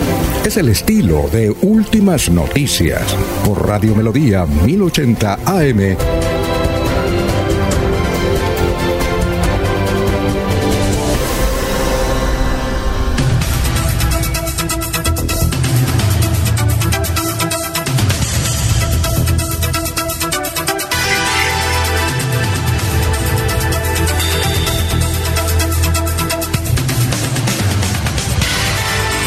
Bueno, ya son las 6 de la mañana, 17 minutos, 6 y 17. Estamos en Radio Melodía. El, el Laurencio, el secretario de, perdón, el, ya habíamos informado esta noticia. El alcalde de San José de Miranda, Donaldo Ortiz Cárdenas. Eh, la fiscalía lo tiene en la mira porque también hizo unos contratos muy parecidos a lo que hizo la alcaldesa de Socorro. Usted conoce a Donaldo Ortiz, creo que le ha hecho entrevistas, ¿verdad? Sí, señor. Alfonso es una persona, ya ha ocupado este cargo en San José de Miranda, el señor Ortiz. Eh, él, pues como todos los alcaldes, contrataron parte de sus recursos en beneficio de la comunidad menos favorecida, la población vulnerable, mercados. Y como se dice, a veces se descuidan en los equipos jurídicos para determinar el monto, los valores, y ahí es donde está. Ahorita casi todos los 87 alcaldes están investigados. Por eso es que, como usted lo ha dicho recientemente, ningún alcalde contesta. He estado llamando por lo menos a 50 alcaldes y ninguno contesta, porque dicen, ¿será que me van a grabar lo que yo hablo? ¿Me tienen chuzado el teléfono? ¿Será la fiscalía, la procuraduría o qué ente de control? Por eso ahorita ningún alcalde contesta, porque como... El único que no está contestado es el alcalde de Puerto Vilches. El único sí. que alcalde de Puerto. Gracias bueno, a Jorge, porque el resto es difícil, Alfonso. Oiga, oh Jorge, a propósito de Barranca Bermeja, usted vio un video y un audio de Stephanie Zabaleta de Barranca Bermeja, una niña que participó en Yo Me Llamo, donde ella denuncia que sus padres tienen una finca en Barranca Bermeja, pero cada rato los roban, los tienen amenazados, se han venido aquí a Bucaramanga a vivir, pero dejan unos familiares allá en la finca y los tienen acosados. Stephanie Zabaleta, ¿usted vio ese, ese audio o escuchó ese audio? No, no, don Alfonso, no, no tengo conocimiento. Sí sé que Stephanie es una niña que participó en un programa de concurso en televisión. De Yo Me Llamo, ¿usted recuerda con, con que, a quién imitaba ella o no? No, no, no. Stephanie Zabaleta. Una niña de ser en, en, en, La Voz Kiss, creo que fue. No, no, Yo Me Llamo. Ese fue Yo Me, llamo. Sí. Sí, yo, yo, yo me llamo que, participó. Sí, tengo la como música vallenata. ¿Cómo? Que me parece que era como música vallenata. Recuerde que Barranca Bermeja también se caracteriza mucho por el vallenato y música moderna. Ella imitaba a alguien, imitaba a alguien. Bueno, pero... No, fue en la voz, en la voz Kid, en la voz Teens. Ah, fue en la voz Kid. Eh, teens, ah, Teens, sí, la voz juvenil, Stephanie Zabaleta, sí señor, fue en la voz, una niña morena de cabello crespo, muy bonita, muy hermosa. Ah, bueno, ya presentó su sencillo. Ah, no fue en Yo Me Llamo, estaba aquí, yo estaba equivocado, estaba equivocado. Bueno, ya son las 6 de la mañana, 20 minutos. ¿Cómo? No, con respecto a la denuncia de, de, de, Stephanie Zabaleta, sí dijo que a través de un video que denunció las constantes amenazas que recibe su familia desde hace por lo menos ocho años que vienen siendo pues eh, eh, amenazados y, y, extorsionados a través de, diferentes maneras. Dice pues que en su video que ya, ya no soportó más tanta presión por parte de las personas que quieren, eh, vienen cometiendo este delito de, de, presión y de, y de amenaza hacia su familia. Muy bien. director. Dígame, César. Justo por ahí me llegó al, al WhatsApp un comentario sobre sobre lo que dijo el, el cumplimentado de hoy, Laurencio Gamba. Dicen que las mujeres gastaron el bien en la plata, la plata de los hombres, que es un comentario machista. Hizo un comentario machista Laurencio. Sí, que, Laurencio dijo, las mujeres gastaron el viernes la, la, plata de los hombres. Dijo, ese es un comentario machista, eso es, eso ya, ya cambió así, las mujeres producen también y los hombres gastan también la plata de las mujeres.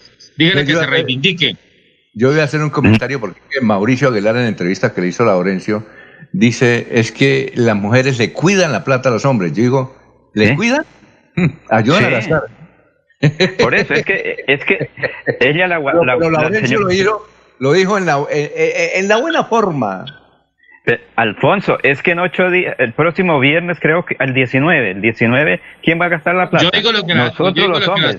los escuchan, dicen, yo lo comunico, yo no estoy diciendo que estoy, que, que, por favor que se reivindique, que cómo así que la, la mujer gasta la plata de los hombres, que eso era anteriormente con el machismo, pero que ahora no.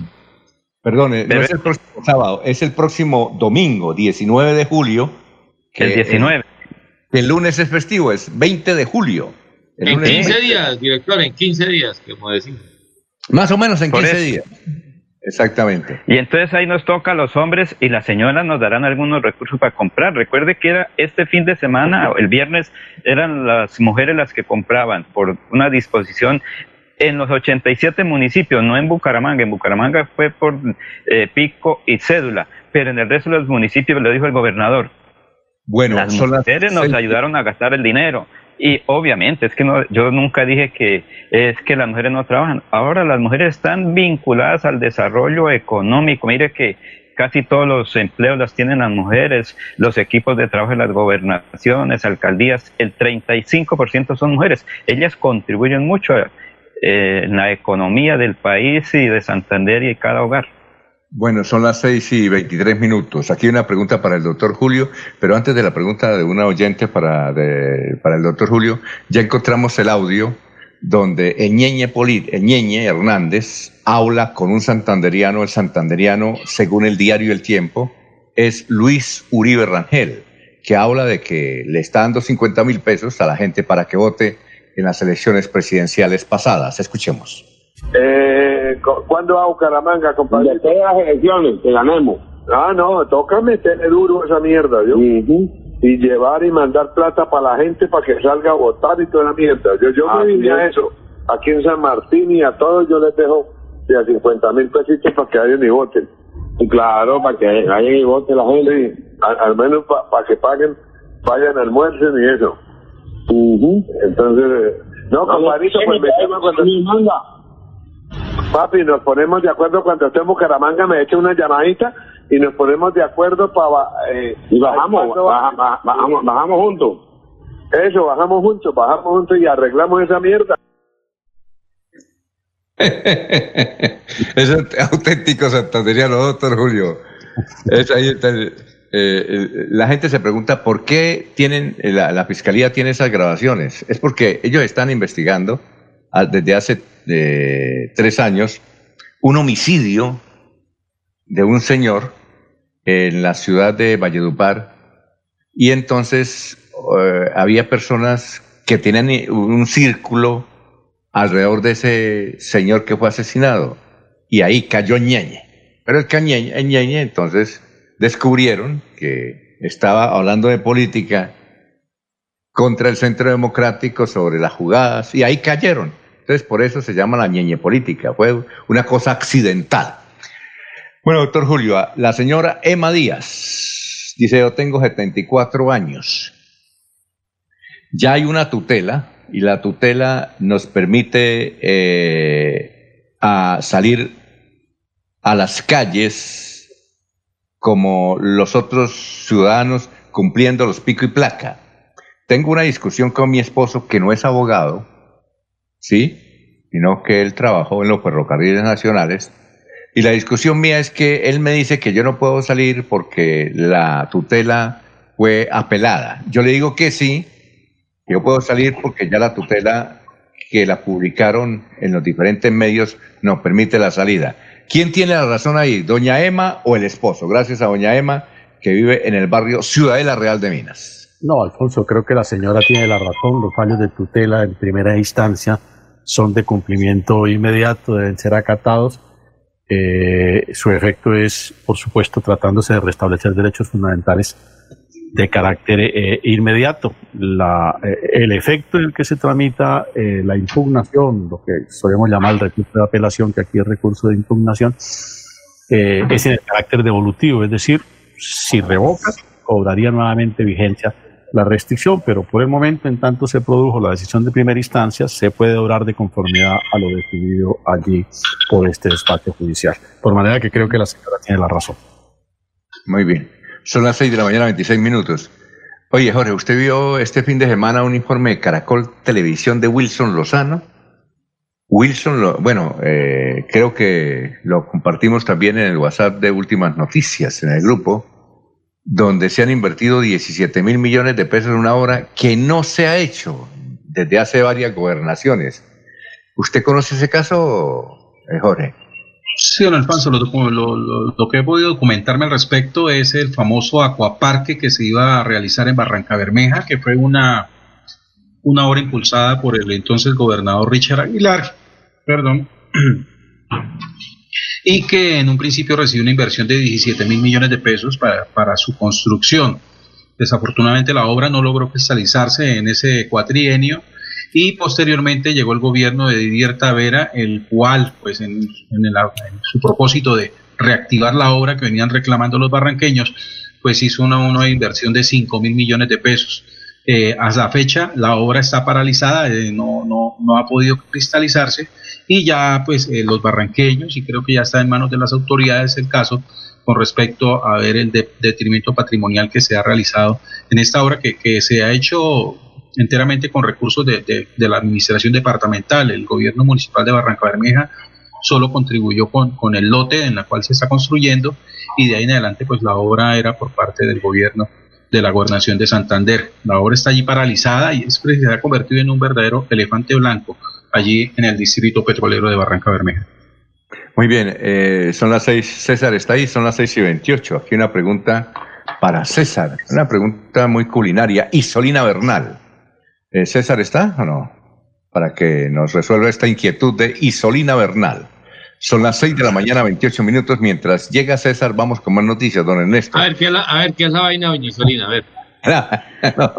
la vaina es suave. Es que Isolina Bernal dice, estoy ya cansada con el menú que estamos preparando aquí en la casa. Eh, alcancé a escuchar porque estaba eh, en el baño que estaban hablando de un menú para hoy. Entonces, señora, es el de César que está haciendo un menú. ¿Cuál es su menú?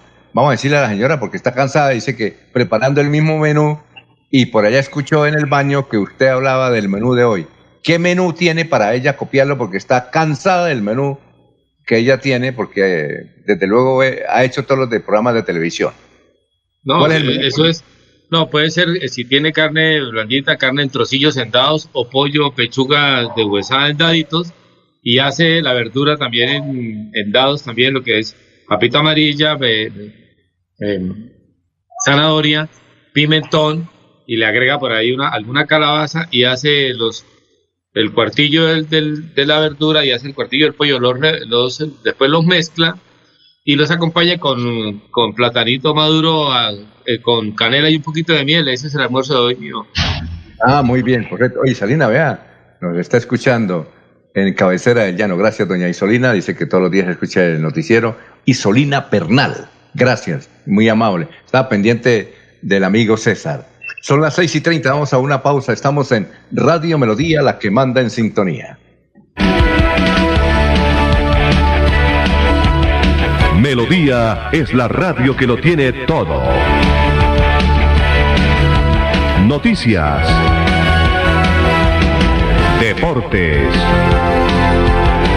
música, variedades.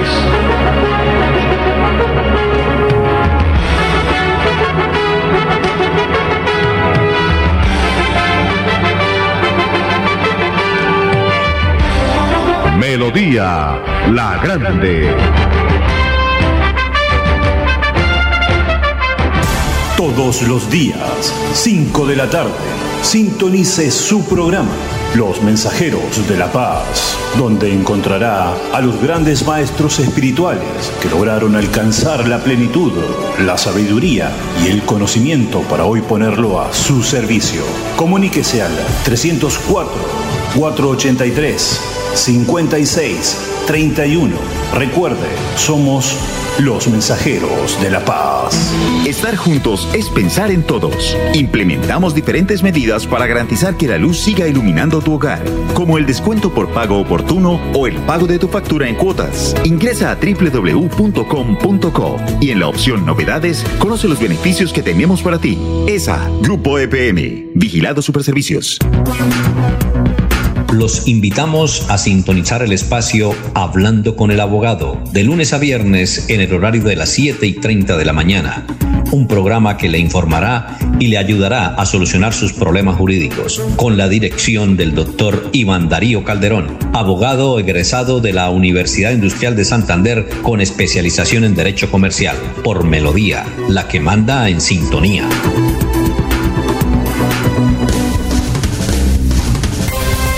Va la noche y llega últimas noticias. Todos los días, desde las 5 de la mañana, empezar el día bien informado y con entusiasmo.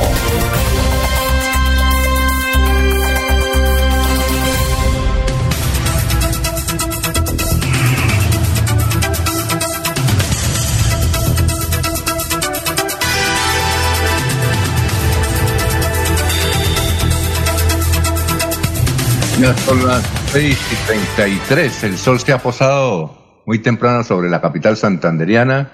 Aquí un señor nos recomienda leer los mensajes que envían en Facebook. Pues yo no los encuentro. sí, sí los vi ahorita, pero ya no, ya no aparecen. De otro lado nos escriben, aquí hay varios mensajes. Por ejemplo, el señor Rangel. A ver, que uno del señor Rangel, que es bastante largo el señor Rangel, donde dice que van a intervenir una montaña en la ruta del cacao y que no está de acuerdo. Es bastante extenso el mensaje.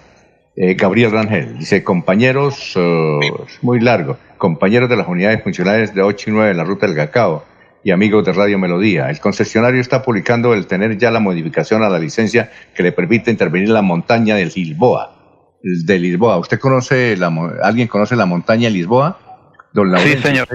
Sí. ese día que se está construyendo Barranca Bermeja, Bucaramanga, Ruta del Cacao, es una montaña a unos 4 o 5 kilómetros del casco urbano de Portugal, un corregimiento de Lebrija, y la gente pues dice que en esa zona hay producción o es una serie de aljibes que se podría pues afectar la parte hídrica de Lebrija. Sin embargo, pues toda hora ocasiona problemas y la comunidad pues protesta y ya creo que han escuchado las comunidades y ya tienen la licencia ambiental es porque se puede intervenir y obvio hay afectaciones en un sector y la gente reclama.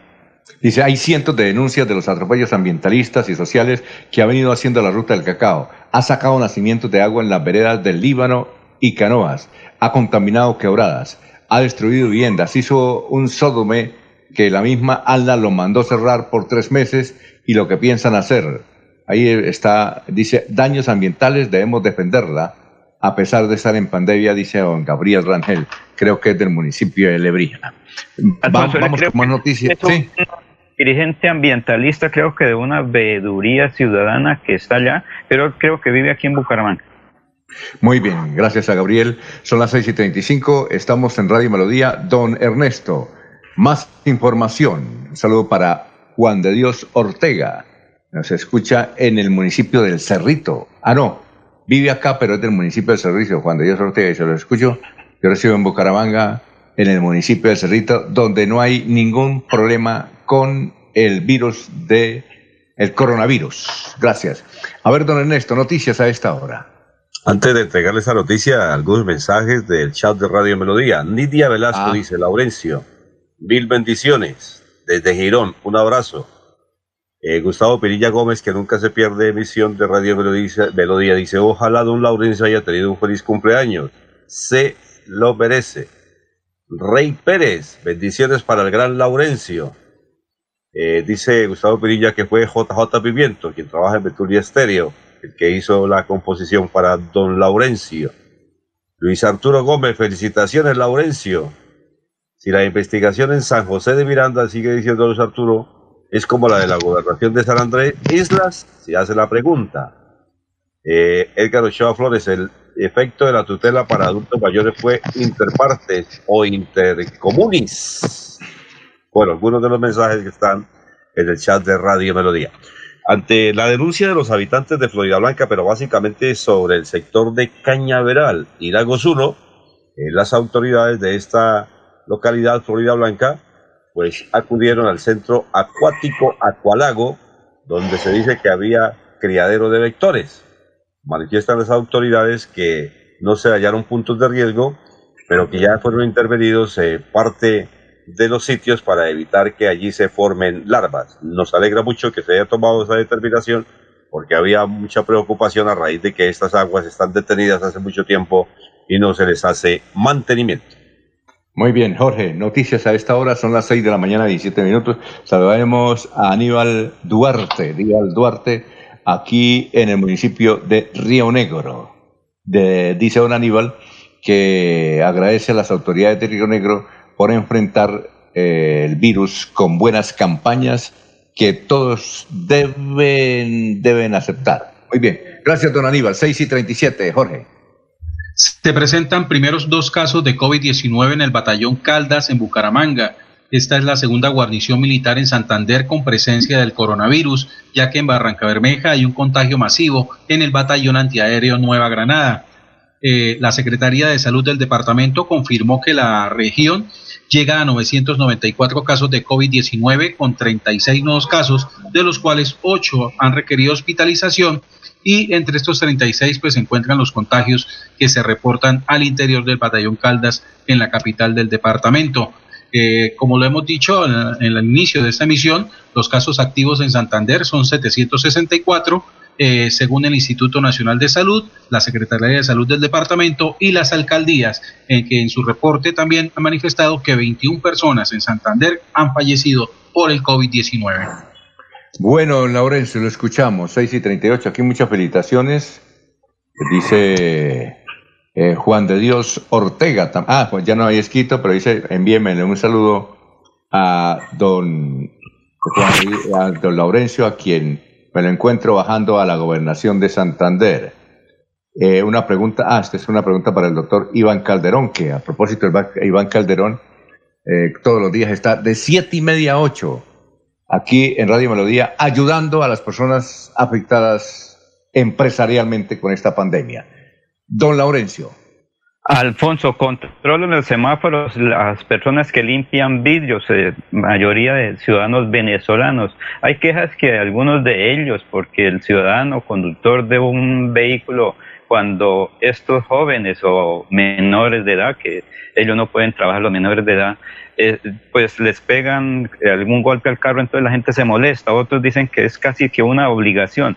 La alcaldía de Bucaramanga realizó algunos precisos controles en los semáforos para verificar documentación, para conocer las quejas de algunos ciudadanos. Aquí está este informe precisamente con voces desde la alcaldía de Bucaramanga, oficina de prensa realizando operativos de control principales en los semáforos de la ciudad, dado que se han venido recibiendo una serie de denuncias en las que manifiestan que migrantes venezolanos que prestan servicios de limpieza de vidrios y demás atacan a las personas o brindan algún otro tipo de actividad no permitida. Entonces se vienen desarrollando operativos en coordinación con la Secretaría de Interior, funcionarios de Migración Colombia, Policía Nacional y con la validación de la personería municipal. Se han encontrado una serie de infracciones tanto a las, nuestras normatividades como a las exigidas para la permanencia de los migrantes en nuestra ciudad. Y a su vez se han encontrado también personas menores de edad sin los permisos requeridos para desarrollar actividades, dado que en nuestro país no se pueden desarrollar ningún tipo de actividad laboral para menores de edad. Enfocamos el operativo en los sectores más álgidos o donde más se presenta la presencia de ciudadanos venezolanos,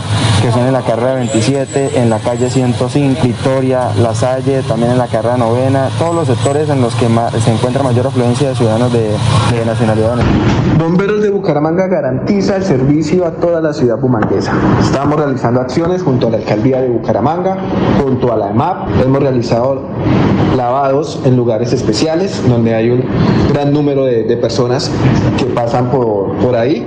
Hemos realizado acompañamiento en las diferentes actividades que realiza de la Administración Central Municipal y seguimos prestando el servicio 24/7, que están protegidos en todos los riesgos que manejamos, que controlamos y que prevenimos desde bomberos de Bucaramanga lavados en la parte del centro, carrera 36, carrera 33, carrera 34, la plaza de mercado central, mercado como la de San Francisco, la de eh, un apoyo especial a Centroabastos, eh, apoyado parte del parque industrial donde están todas nuestras personas industriales y de las empresas. Carrera 33, calle 56, carrera 21, carrera 15, en los parques también se hicieron el apoyo a la empresa municipal de Aseo Bucaramanga. Mm, se han hecho 30 lavados en la ciudad de Bucaramanga. El apoyo que, que las realizamos a la ciudad de Bucaramanga con los señores de la empresa municipal de Bucaramanga, que no haya ese brote del virus en estos sectores de la ciudad de Bucaramanga.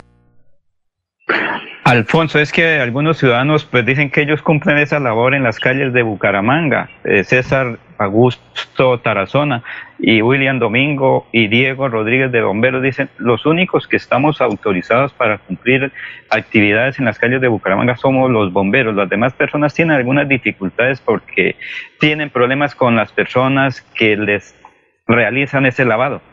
Bueno, hay que manifestar, eh, hay que manifestar los compañeros y oyentes que el anuncio de las autoridades sobre el retiro de algunos limpiadores de vidrios, pues está perfecto. Pero hay que decir también lo siguiente, el día sábado ya había nuevamente en los semáforos gente eh, haciendo esta labor de limpiar los vidrios. Creo que se necesitan trabajos más activos y más productivos por parte de las autoridades, porque sacan unos, pero llegan otros o los mismos regresan. Son las 6 y 43, nos vamos rápidamente para eh, Miami, Estados Unidos, donde la situación está difícil, sobre todo en la Florida, donde está Florentino Mesa, y nos va a relatar lo que ocurre no solamente en Estados Unidos, sino en el resto del mundo. Son las 6 y 43. Florentino, tenga usted muy buenos días.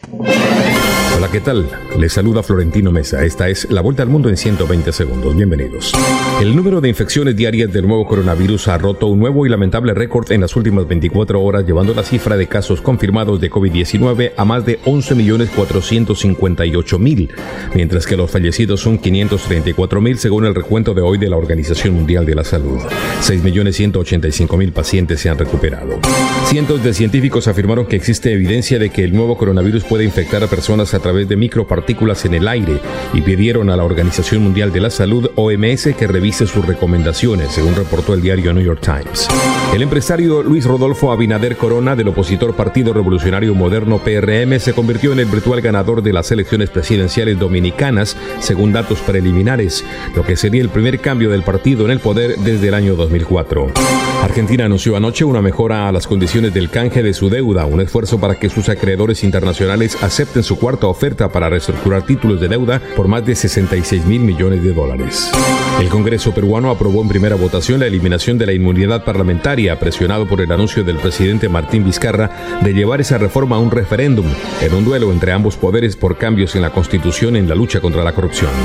Equipos de rescate en Japón intensificaban hoy lunes las operaciones de búsqueda de sobrevivientes en un escenario de casas devastadas por inundaciones y deslizamientos de tierra este fin de semana que ya dejaron por lo menos 34 personas muertas.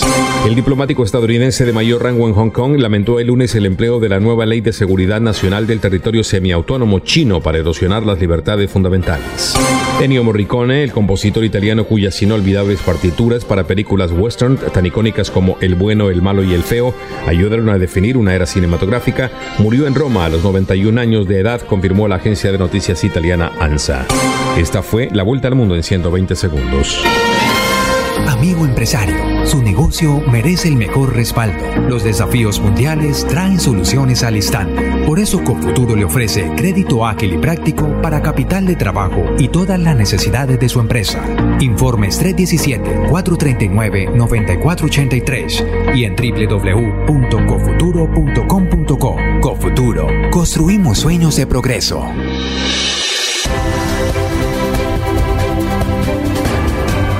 Información y análisis. Es el estilo de Últimas Noticias por Radio Melodía 1080 AM.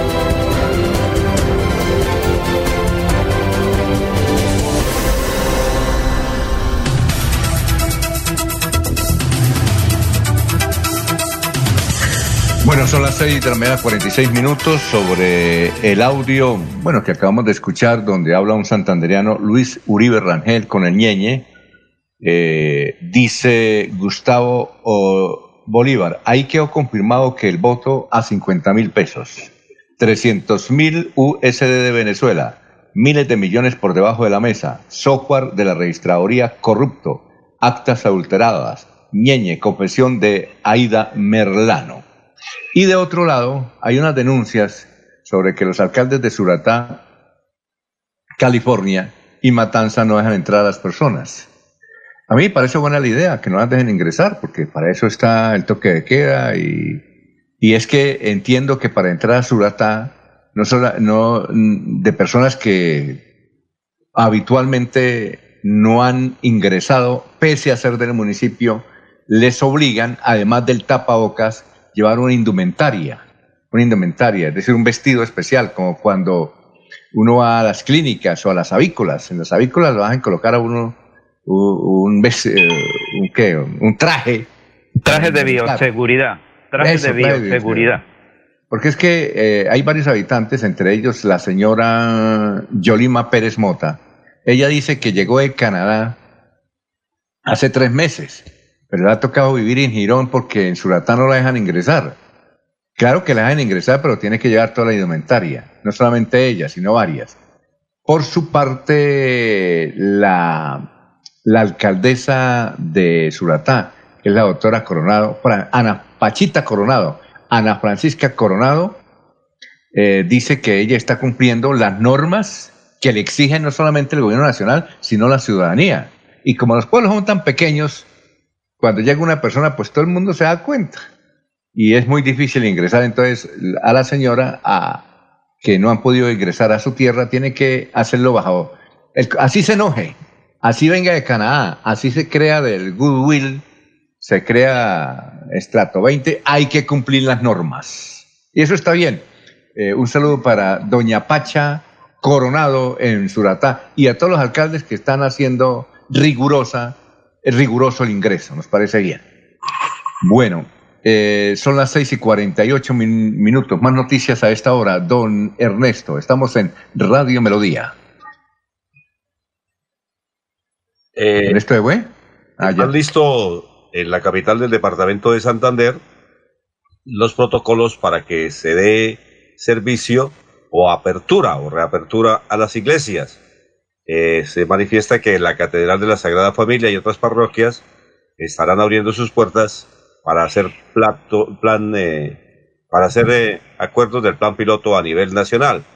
La reapertura de las iglesias se la viene pidiendo hace mucho tiempo, no solamente de la Iglesia Católica, sino de todas las iglesias, que entre otras cosas han tenido que unir fuerzas, han tenido que unir actividades, ponerse de acuerdo cómo van a ser los protocolos.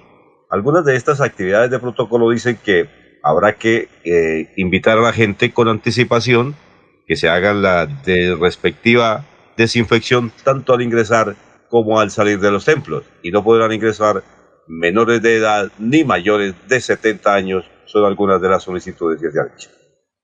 A ver, Jorge, con más noticias a esta hora, son las 6 y 49. Don Alfonso, denuncian que un matrimonio gay eh, se realizó en el municipio de Palmas del Socorro y en el cual se violaron todas las normas de aislamiento preventivo y toque de queda. Violaron todos los protocolos, eran aproximadamente 30 personas entre familiares de los novios, los invitados y el propietario de la casa y su familia, aseguró la fuente que prefirió mantenerse en el anonimato. Como prueba de su denuncia, envió algunas fotografías que fueron publicadas en redes sociales de la pareja y de algunos de los asistentes. Dijo que la reunión social tuvo lugar en la Casa de las Marías del exalcalde de Confines, Josué Efraín Gómez Medina, cuyo ingreso es por el Club Yariquíes en la vereda Pozo Azul, a un lado de la vía Socorro Oiva. Se le avisó a la policía y no actuaron porque una de las asistentes es la esposa de un agente de la institución, agregó la fuente.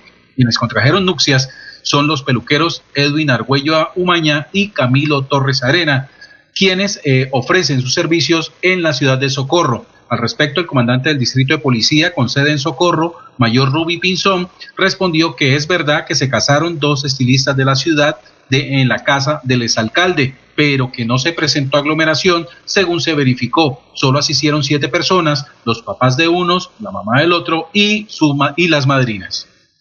¿Ellos eran venezolanos? ¿Son venezolanos, Jorge?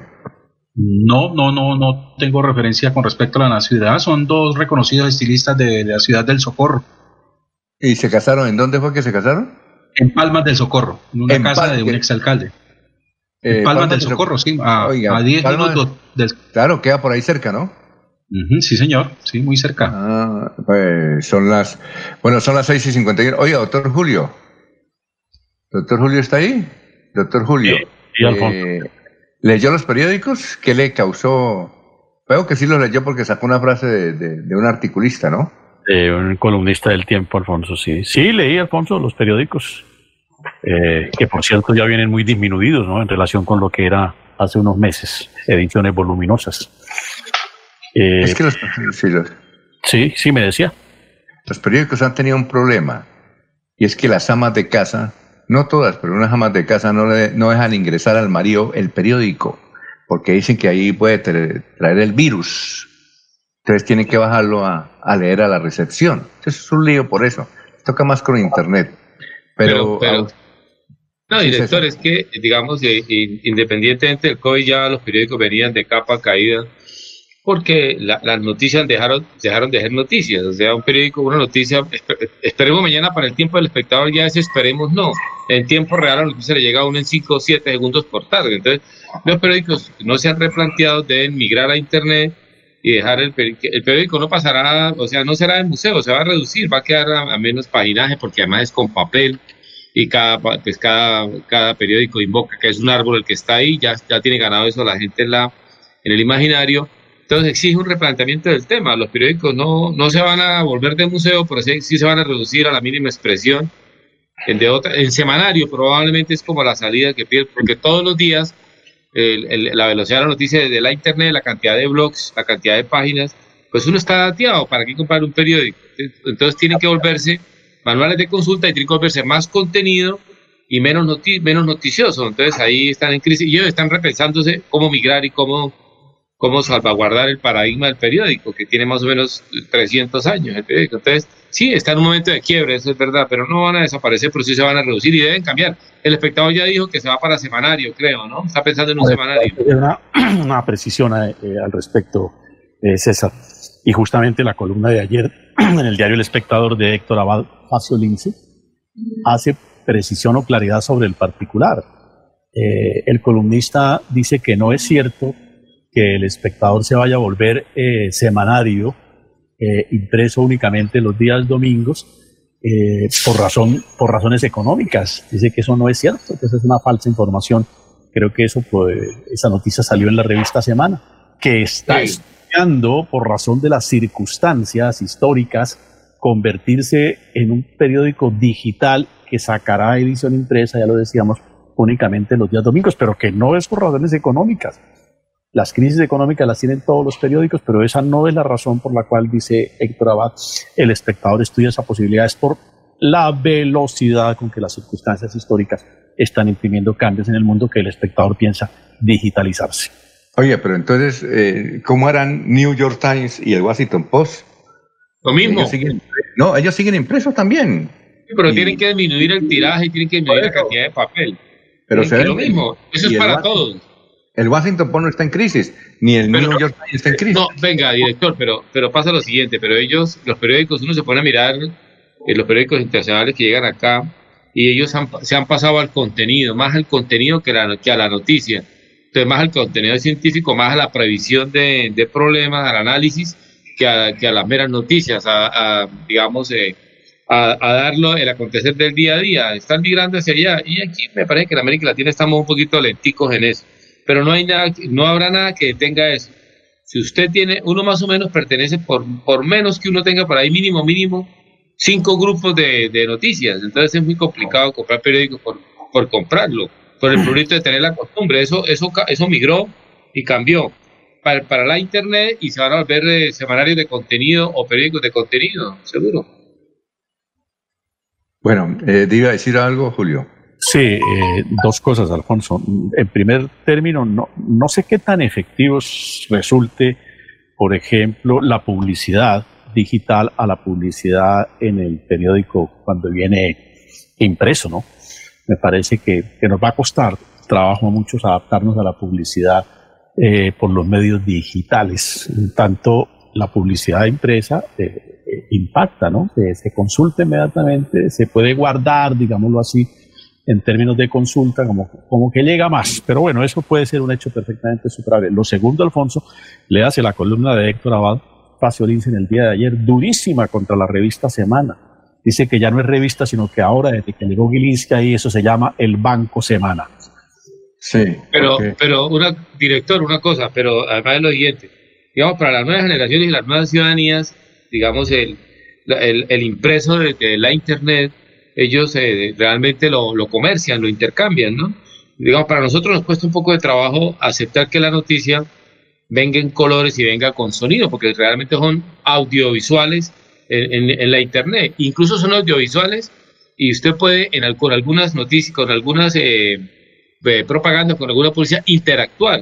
O sea, usted interactúa y de paso usted da datos de mercado, de una vez de hábitos de consumo. O sea, eso se densificó y se volvió profundo. Entonces, digamos, hay una especie de, de, cubo de espacialidad en el manejo de la Internet y esa espacialidad convoca a la, no, solamente por la edad, sino porque hay personas mayores que son flexibles en eso e interactúan de esa manera. Incluso, incluso eh, eh, es posible que usted a la semana, a usted, usted reciba eh, por la internet y en la puerta de su casa un dato de agradecimiento por usted responder una encuesta, etcétera. O sea, hay un involucramiento de otra manera de parte del espectador y de parte del lector de otra manera por la internet.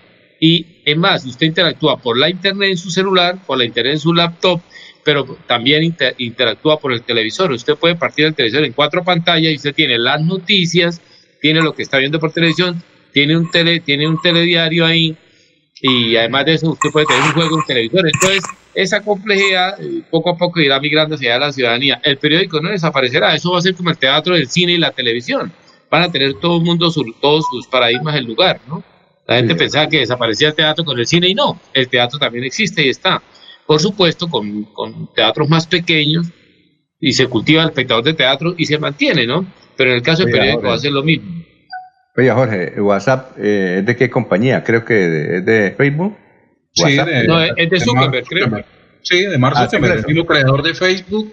Eh, ya ha hecho un conglomerado ya de, de, redes sociales porque a él mismo pertenecen Facebook, WhatsApp, eh, Instagram y tenía creo que una participación en lo que es Twitter. Sí, Max ha, logrado aglutinar eh, buena parte de las redes sociales más populares y, y, de alguna manera se constituye como un conglomerado poderoso dentro de estas nuevas ofertas de publicidad.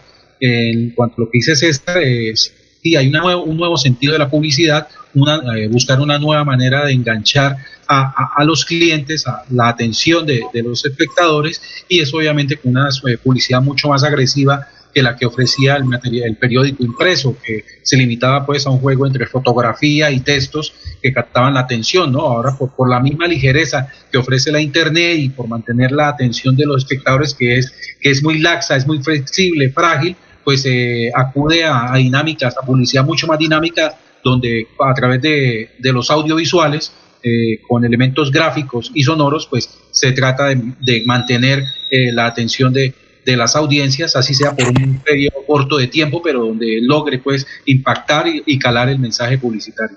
Oye, una última observación, director, una última observación. Y lo otro es lo siguiente, y lo otro es que incluso en, las redes, hay redes que fueron creadas hace cinco años y en este momento ya son eh, anacrónicas, ya son anquilosadas.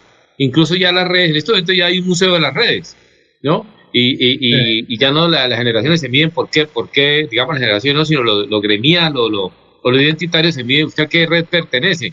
Hay redes ya que están de museo casi, ¿no? Porque ah, se volvieron especializadas y las redes multiactivas y densas y complejas y volumétricas ya son otras. Eh, va a esa velocidad el asunto, va a esa velocidad. Bueno, vamos a una pausita y luego seguimos hablando porque aquí hay un oyente que nos dice que nos escucha en Lebrija que el viernes pasado hubo una reunión en Los Ángeles, California, donde se plantea la posibilidad de cobrar alguna tarifa por el uso del WhatsApp. Bueno, eso sí está grave. Son las 7 de la mañana, un minuto. Estamos en Radio Melodía. Aquí Bucaramanga, la bella capital de Santander. Transmite Radio Melodía, Estación Colombiana, HJMH, 1080 kilociclos, 10.000 vatios de potencia en antena, para todo el oriente colombiano. Cadena Melodía, la radio líder de Colombia. Atención, se vende casa en el barrio Paraíso Bajo de Girón, con dos habitaciones, garaje, cocina integral, sala, comedor, patio, baño, precio negociable. Informes celular 310-651-1422. 310-651-1422. Vendo casa en el barrio Paraíso Bajo de Girón, con dos habitaciones, garaje, cocina integral, sala, comedor, patio, baño, precio negociable. Informes 310-651-1422. 310-651-1422.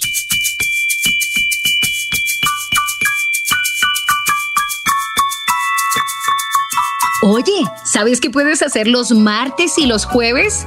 De 3 a 3 y media de la tarde, no te pierdas Batuta al aire, aquí mismo un espacio de diversión, entretenimiento y formación musical. Viaja con nosotros. Invita Ministerio de Cultura y la Fundación Nacional Batuta. ¡Te esperamos!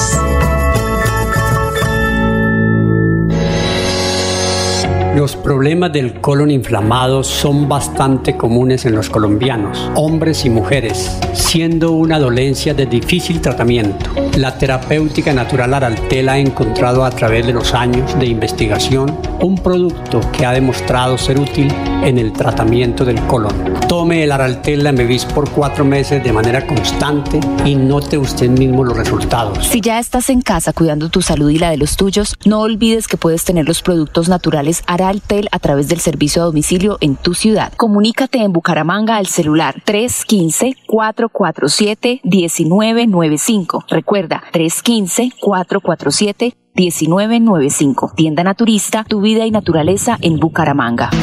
Estar juntos es pensar en todos. Sabemos que hay buenas ideas para ahorrar energía. Abre cortinas y ventanas para iluminar tu hogar. Apaga luces que no uses. Evita planchas de cabello y ropa. Así controlas el consumo de energía. Nuestro compromiso es tu bienestar. ESA, Grupo EPM. Vigilado Superservicios. Estas son últimas noticias, las noticias de la hora.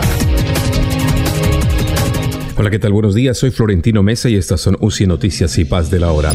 La Fiscalía General de la Nación confirma que investiga 12 casos de violencia sexual contra niñas indígenas en el departamento del Guaviare. La Unión Europea y Colombia firman convenio por 12 millones y medio de euros para apoyar a los exintegrantes de las FARC desmovilizados. La cifra de casos de coronavirus en el mundo se acerca a 11 millones y medio, con más de 534 mil fallecidos y 6 millones recuperados. Y ahora los detalles. La Fiscalía General confirmó que investiga 12 casos de violencia sexual contra niñas de la tribu nómada Nukajmaku en el departamento selvático del Guaviare, en tres de los cuales son acusados miembros del ejército como los responsables. Así lo aseguró este fin de semana la vicefiscal general colombiana Marta Yanel Mancera en una visita a San José del Guaviare, capital del departamento, donde dijo que ese organismo va a dar prioridad a todos los 12 casos, no solamente en los que está vinculado personal del ejército. La Unión Europea y el gobierno nacional firmaron un convenio mediante el cual el viejo continente destina 12 millones y medio de euros, unos 52.500 millones de pesos, para apoyar la atención a los exintegrantes de las FARC vinculados al proceso de reincorporación durante los próximos tres años. La firma del convenio tiene su origen en el marco de los proyectos impulsados por el Fondo Europeo para la Paz en Colombia y se enfocará principalmente en apoyar a excombatientes de las FARC a través de proyectos productivos, impulsando el liderazgo de mujeres. Este es un anuncio importante para instituciones de salud, autoridades civiles y comerciantes. Para ayudar a enfrentar la pandemia del coronavirus, el Departamento Comercial de UCI Noticias ha pactado una alianza con un importante proveedor internacional de elementos de bioseguridad a los precios más bajos. Por ejemplo, mascarillas quirúrgicas termoselladas de tres capas a los mejores precios en cantidades comerciales. Informes al WhatsApp 1786-603-3480. 1786-603-3480. El número de infecciones diarias del nuevo coronavirus ha roto un nuevo y lamentable récord en las últimas 24 horas, llevando la cifra de casos confirmados de COVID-19 a más de 11.458.000, mientras que los fallecidos son 534.000 según la Organización Mundial de la Salud. 6.185.000 pacientes se han recuperado. Mientras tanto, cientos de científicos afirmaron que existe evidencia de que el nuevo coronavirus puede infectar a personas a través de micropartículas en el aire y pidieron a la OMS que revise sus recomendaciones. Entérese primero en UCI Noticias y Paz. En Últimas Noticias presentamos, oiga, vecino, conozca sus derechos de la propiedad horizontal. Desde su apartamento habla José Ángel Amador en Oiga, vecino.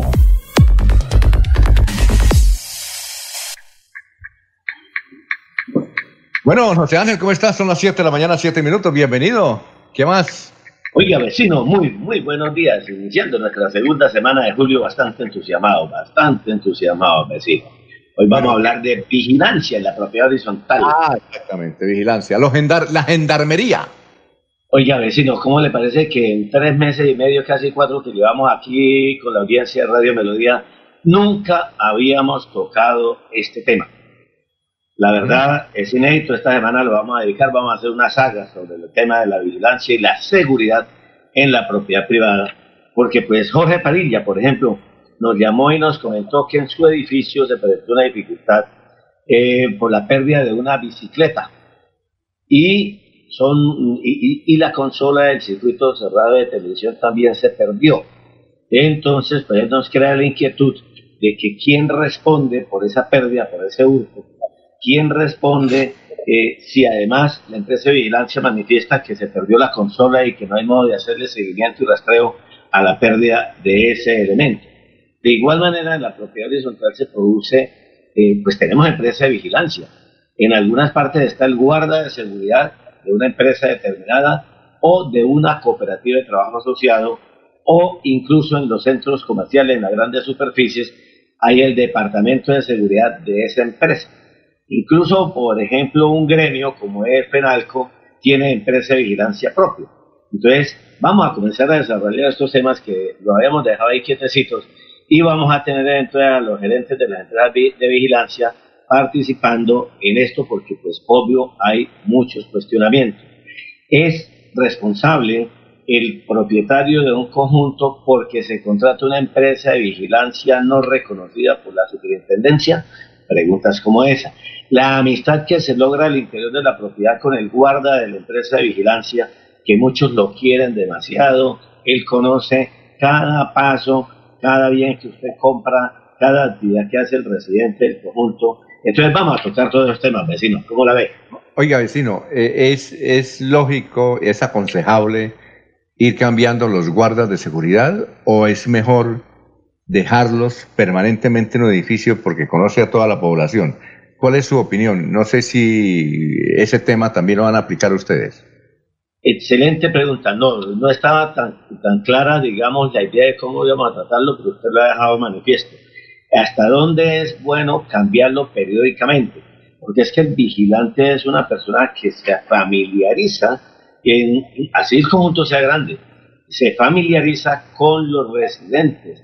Él tiene la suerte de conocer la hora de ingreso, de salida, la composición familiar, incluso tiene una idea clara del tipo de recursos que cada tiene. Ah, el señor del apartamento 1021, ese se moviliza en BMW en un Telsa de 150 millones, él sabe toda esa información.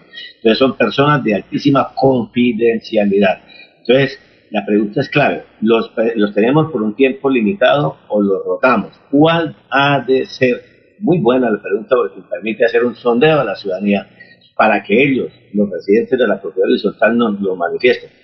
Mire, tanto así que hace unos días contaba que la urbanización Santa Ana de Cali nos llevaron para preguntarnos sobre un problema.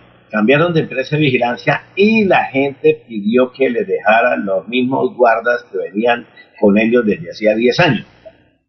La nueva empresa de vigilancia, antes de que terminara los dos primeros meses del contrato, terminó la vinculación de esos trabajadores, los mandó para la casa y la gran pregunta es ahí, ¿había, había eh, contrato de prueba, periodo de prueba, o lo otro, hubo sustitución patronal. Entonces, ese es el problema que hay ahí, mi estimado vecino. Usted, usted vio un video la semana pasada de lo que ocurrió en Valleupar, en un conjunto estrato 6, donde una joven señora, parece que el celador le, le, le, dijo, un celador que iban a cambiar, le dijo, mire, todos esos amigos que usted tiene allá, estos amigos, estos vecinos, la viven criticando a usted.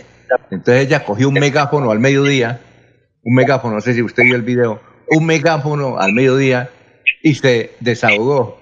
Entonces dijo, comenzó diciendo, yo quiero eh, darles un buen saludo, pero indicarles que todos ustedes, vecinos míos, son unos hijos de putas. ¿Sí, lo, ¿sí lo vio o no? No, no, no, no, lo vi. se lo, tengo que enviar. lo necesitamos. Si lo tiene por ahí guardado, se lo recomiendo porque sí, vale la pena presentarlo.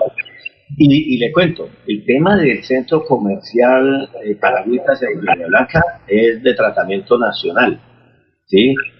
Tengo la suerte de, comenzar. Ese es por los vigilantes informales, ¿no?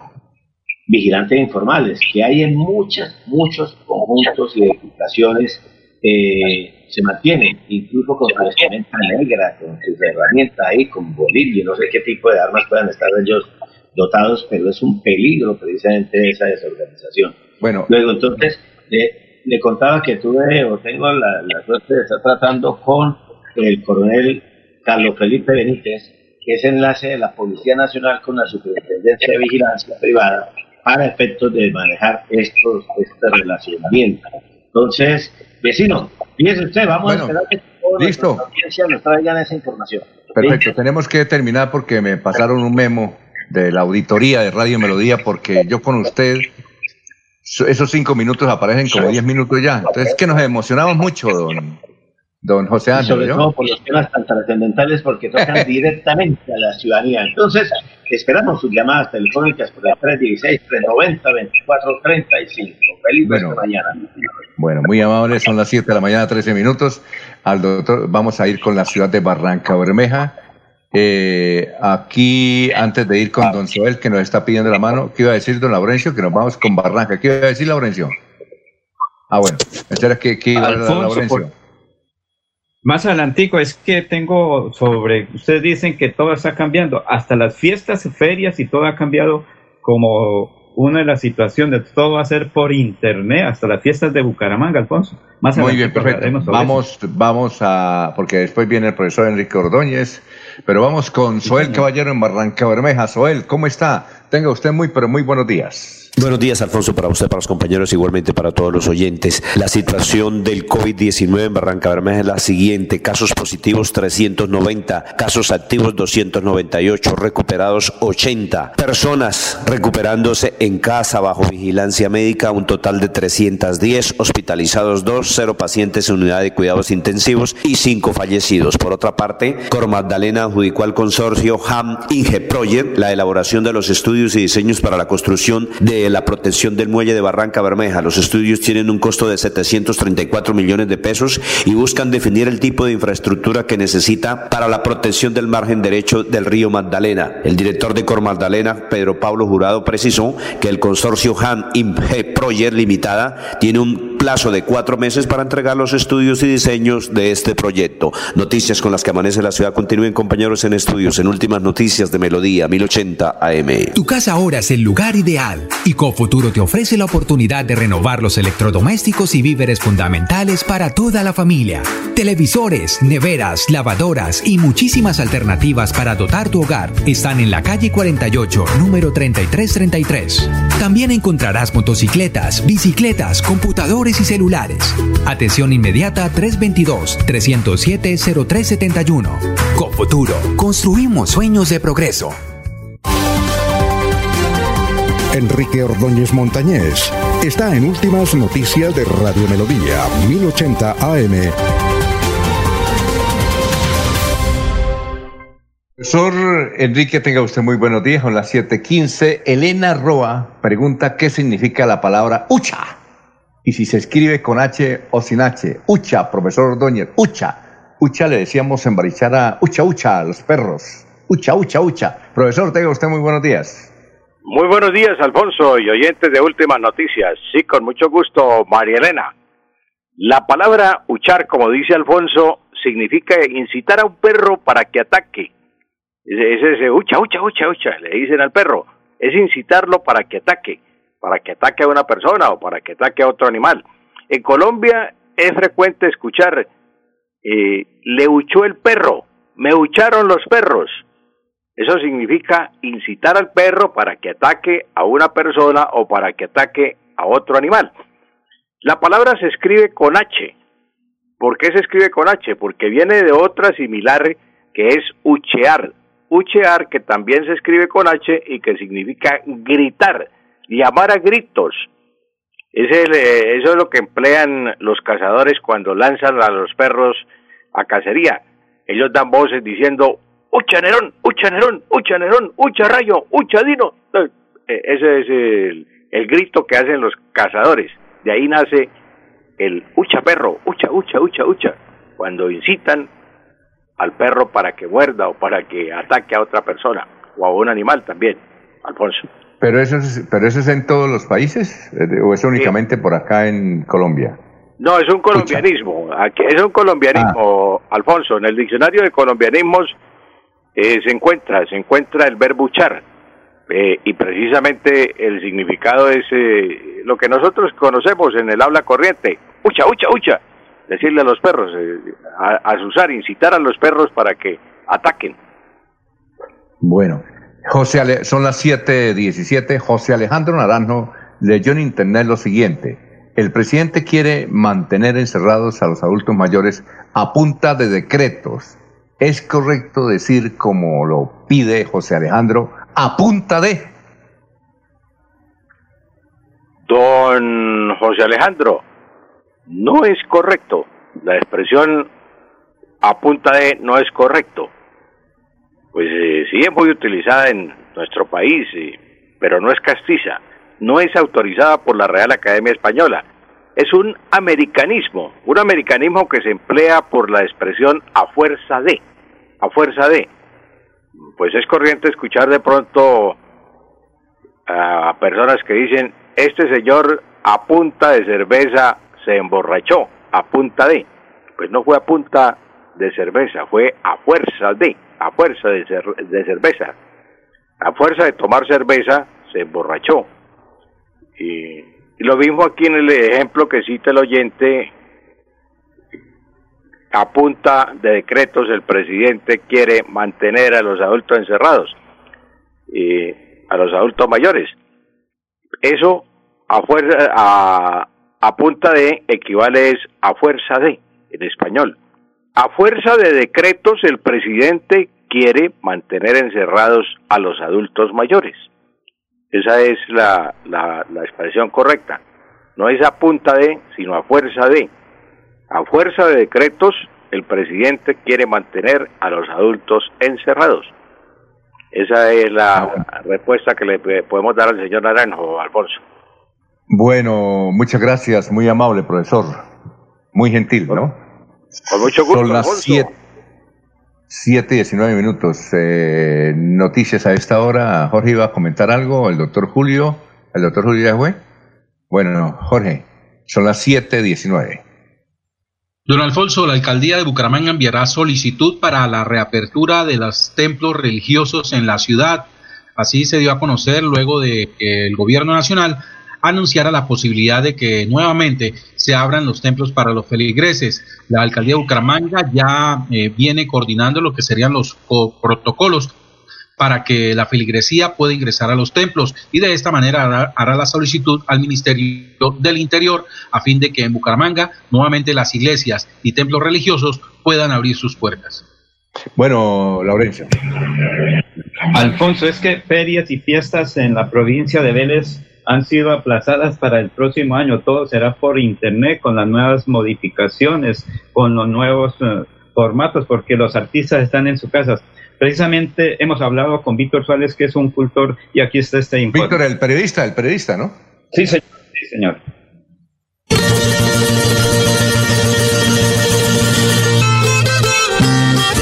Gallina zarabiada hace días puso un huevito y del huevito nacieron dos pollitos chiquititos. Pío, pío, mamita, pío. Ah, no está una plaza, se encuentra con un tesoro. Mora la guayaba para el jugo, tengo el ulón. Gracias, saludo cordial para usted, para todos los oyentes del noticiero, los artistas como todos, especialmente en la provincia de Vélez, eh, casa cuidándose, los que viven en, en los municipios de la provincia de Vélez están guardados, los que viven en la finca, pues extraordinario, porque en los campos no se siente tanto el encerramiento y siguen haciendo su producción cultural. Wilson Hernández del dueto a los comuneros, que es fiscal allí en la provincia de Vélez, envía una canción como de fe, de esperanza. Hemos recibido videos de los niños donde se sigue cultivando el folclore, nuestra identidad musical se sigue cultivando aún en estramiento. Hay, digamos, mucha proactividad de parte de los artistas. Por supuesto que la programación de las ferias y fiestas tradicionales, Chipatá, Vélez, Bolívar, Puente Nacional, Guabatá, Jesús María de Sucre, estos municipios que es el circuito folclórico y actividades tradicionales, pues eh, por supuesto que este año 2020 no se van a realizar es de manera presencial. Hay algunas alcaldías que están eh, eh, motivando a sus artistas y están creando en las plataformas virtuales una programación a nivel virtual por este año, mientras el año entrante ya se vuelve a lo presencial. En el tema de Festival de Colonia, donde la provincia de Vélez ha sido la preponderante, pues se está pensando también con la gobernación de Santander, con la doctora Mariluz Hernández, con el apoyo del Instituto Municipal de Cultura y Turismo de Bucaramanga, hacer un festival de colonias virtual, donde se mezcle las muestras gastronómicas que se pueden preparar en casa y se muestren también los artistas haciendo presentaciones eh, musicales, folclóricas desde sus hogares, desde sus casas y poder presentar un festival de colonias distinto, aprovechando las plataformas virtuales, aprovechando las nuevas tecnologías. Espero no quedarnos este año 2020 sin Festival de Colonias. Eso es lo que podemos informarle a, los oyentes del noticiero, de si nos estaremos viendo en eh, las plataformas virtuales y escuchándonos a través de la emisora.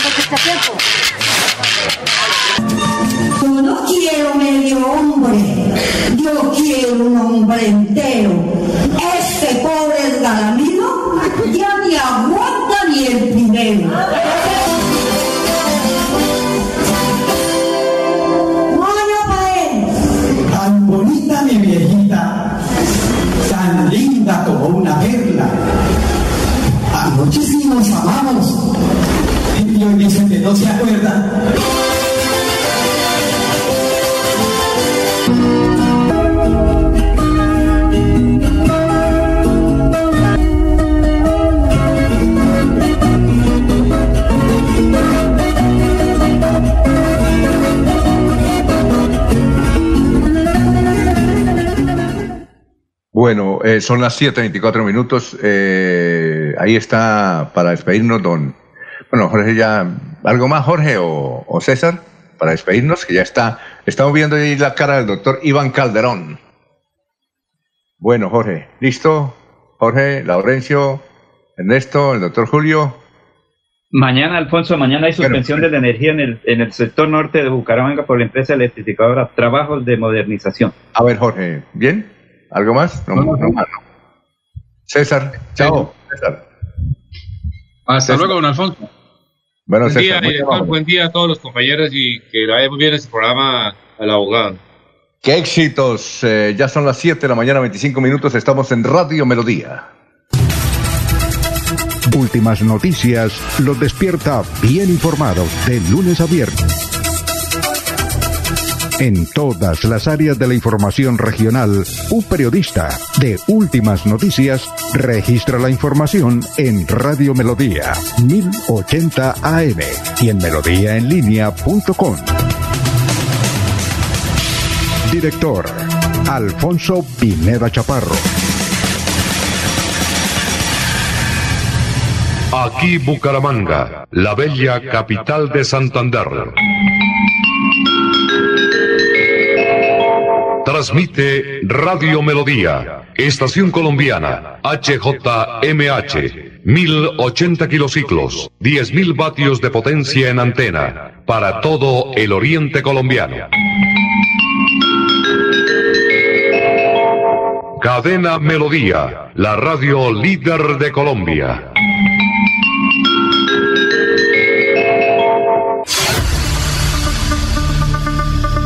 La gente, lo más importante de nuestra radio. La gente, la gente, lo más importante de nuestra lo más Importante de nuestra radio. Ustedes que nos escuchan en todas partes. Ustedes que nos prefieren siempre. Ustedes que nos han seguido toda la vida. La gente, lo más importante de la radio. Nuestra gente, técnicos, operadores, locutores y periodistas, amalgama de juventud y experiencia para hacer más fácil la comunicación. En Melodía la gente, lo más importante de la radio, lo más importante de la radio. Cuando pienses en amor, pasión, piensa en mí, Damiana. Pide ahora mismo tu tableta de Damiana para que disfrutes al máximo de una relación sexual con toda la energía, vitalidad y que te permita durar el tiempo que tú quieras. Damiana, pídela a domicilio en Bioalterna 643-6636 o al celular 321 441 6668. Bioalterna, calle 55 31 17, Barrio Antiguo Campestre, Bucaramanga.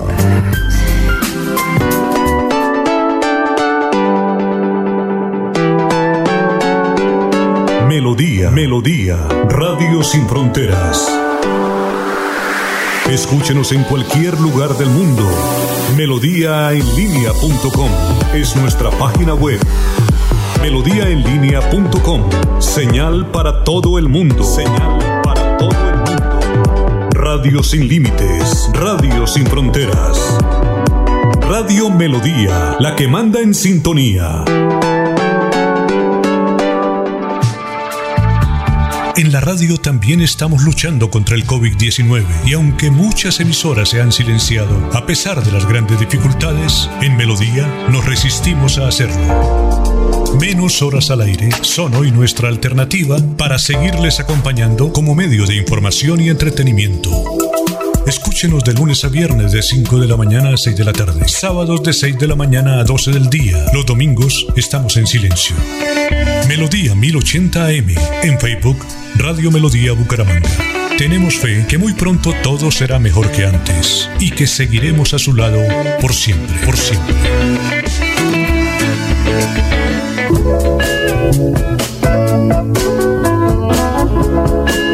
Usted nos escucha siempre. Usted nos prefiere porque somos el más corto camino para hallar comunicación, diversión y compañía.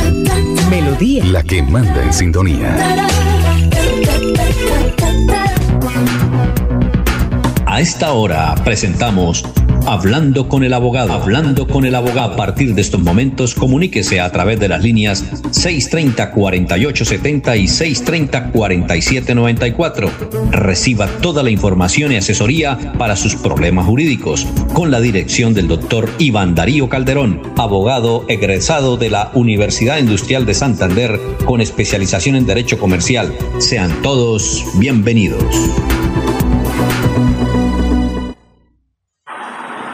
Muy bien, eh, seguimos aquí en Radio Melodía, saludando, empezando la semana al doctor Iván Calderón. ¿Cómo está, doctor Iván? Muy, pero muy buenos días. Muy buenos días a todos los oyentes que a esta hora se conectan con Radio Melodía. Para mí es un placer estar nuevamente aquí con ustedes y pues con muchas ganas de empezar una nueva semana que espero que sea productiva para todos nosotros.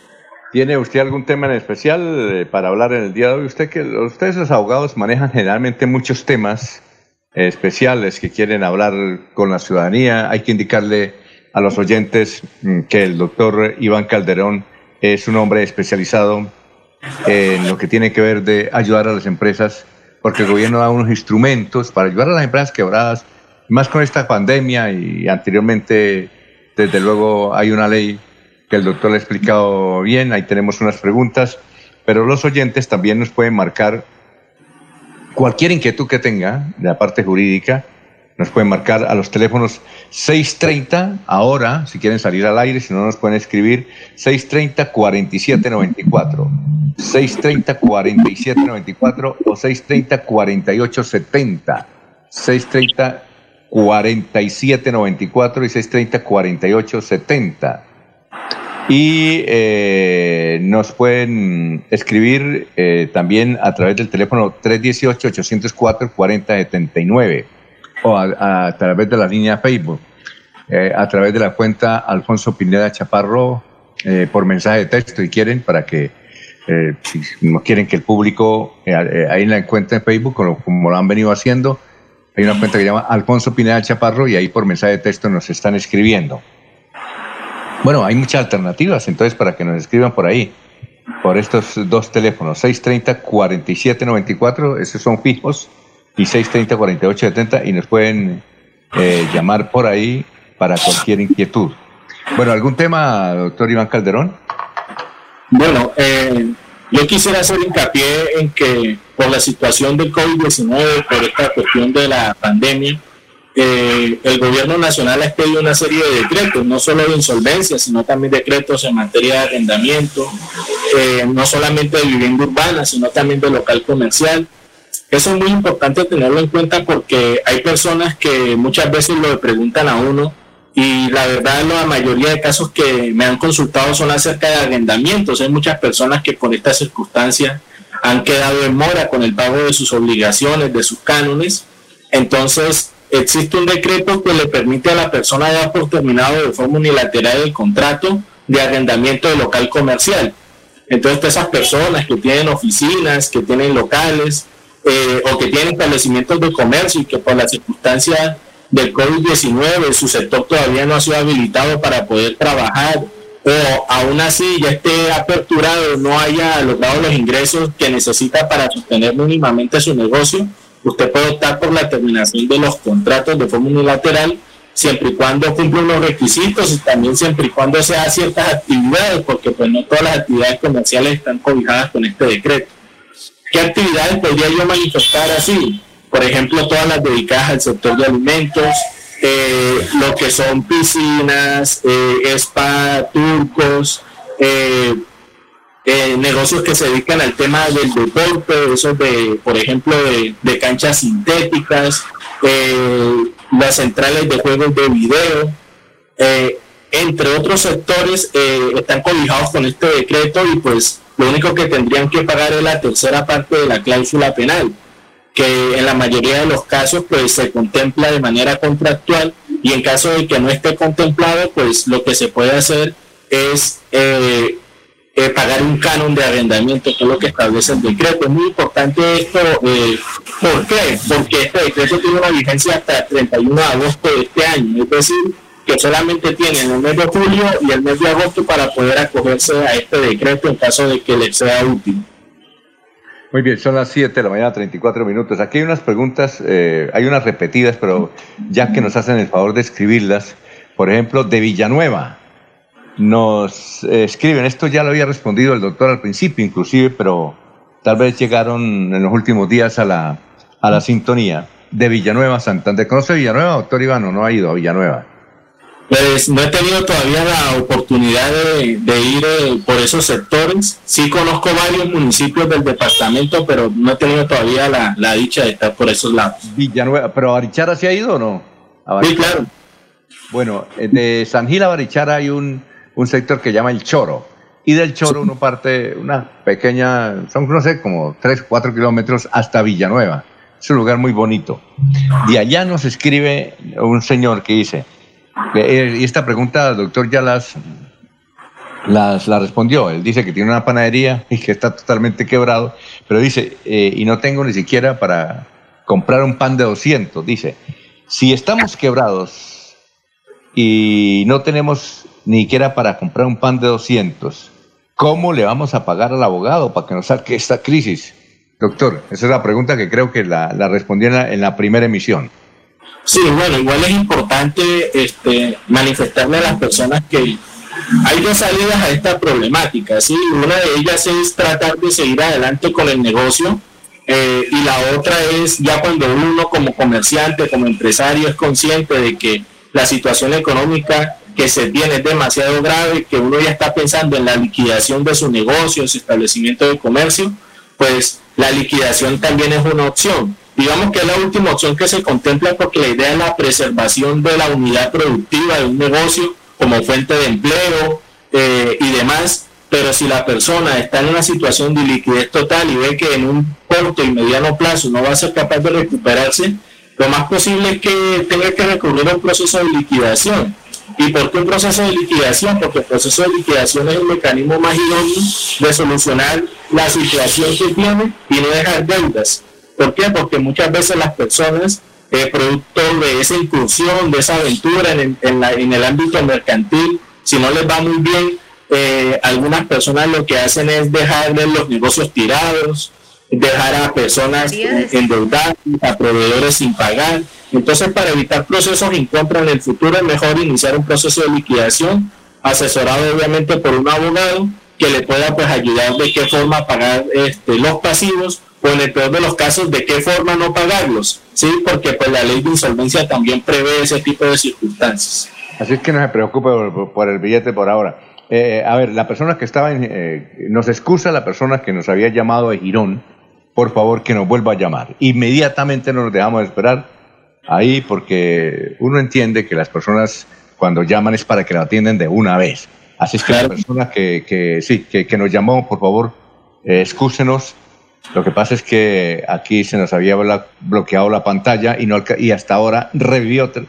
Nos tocó reiniciar la pantalla y hasta ahorita volvimos a mirar la pantalla y en ella nos han dicho que había una llamada. Girón, por favor, nos llaman inmediatamente. Vamos con usted a la persona que estaba llamando. Por favor.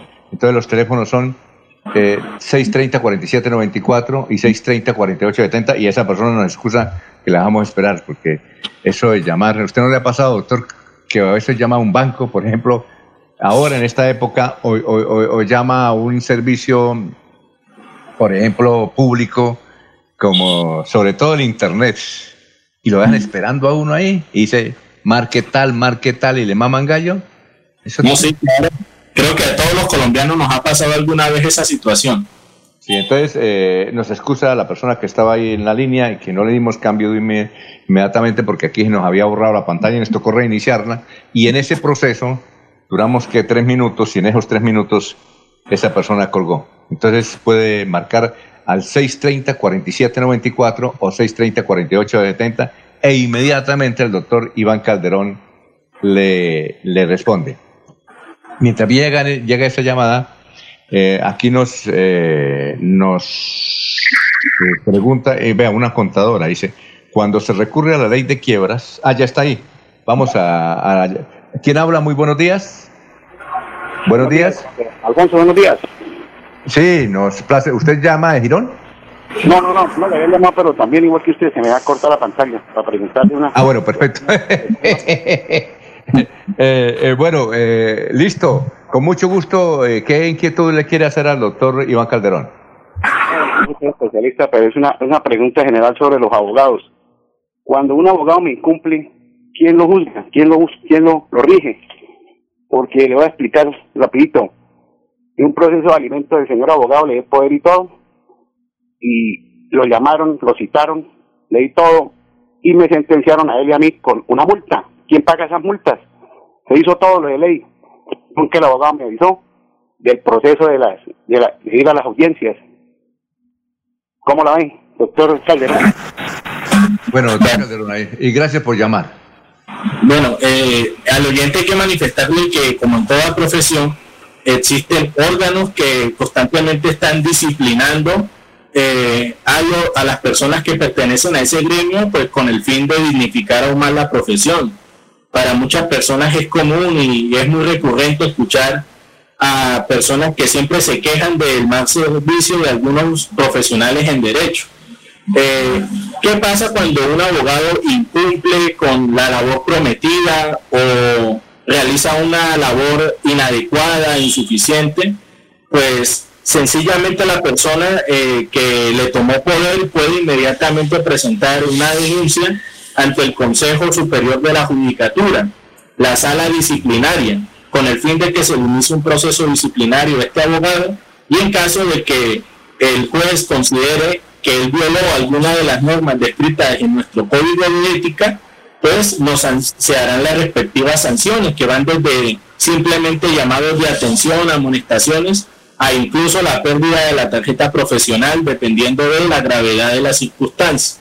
¿sí? Entonces, si un abogado deja pasar un término, no va a una audiencia o actúa a las espaldas de su cliente actuando en desmedro de su patrimonio, pues usted perfectamente puede iniciar una acción a través de una queja disciplinaria ante el Consejo Superior de la Judicatura y pues ellos decidirán qué sanción darle al abogado de acuerdo a la falta que éste cometió. Bueno, eso va al Consejo Nacional de la Judicatura, doctor Iván Calderón, ¿sí? Eh, a ver, el Consejo Superior de la Judicatura este, está distribuido por todo el país. Acá hay un seccional Santander y pues ese queda dentro del Palacio de Justicia, la sala disciplinaria. Entonces las personas hacen la queja y pues inmediatamente se somete al reparto, se le inicia un proceso formal al abogado, se convoca, se hacen audiencias y se determina la responsabilidad disciplinaria de este funcionario por el mal ejercicio de su profesión. Muy bien, eh, son las 7 de la mañana, 42 minutos, 7 y 42. Entonces aquí la pregunta que nos hacía una, nos hace una señora eh, del barrio Bolarquí. Bolarquí, sí, barrio Bolarquí. Dice, cuando se recurre a la ley de quiebras, eh, ah, ya es una señora extranjera, uruguaya, gracias por la sintonía. Dice, cuando se recurre a una ley de quiebras, ¿quién sigue administrando la empresa? Eh, ¿El Estado o la persona dueña de la empresa? Buena, buena inquietud, ¿no? Sí, es una pregunta interesante y es muy importante porque a veces las personas tienen ese temor de que si tienen un negocio, eh, va a venir otra persona a tomar las decisiones administrativas y eso no genera mucha comodidad por parte del representante legal y los socios que también componen la empresa. ¿Qué hay que explicarle a la gente acá para que sea la respuesta clara?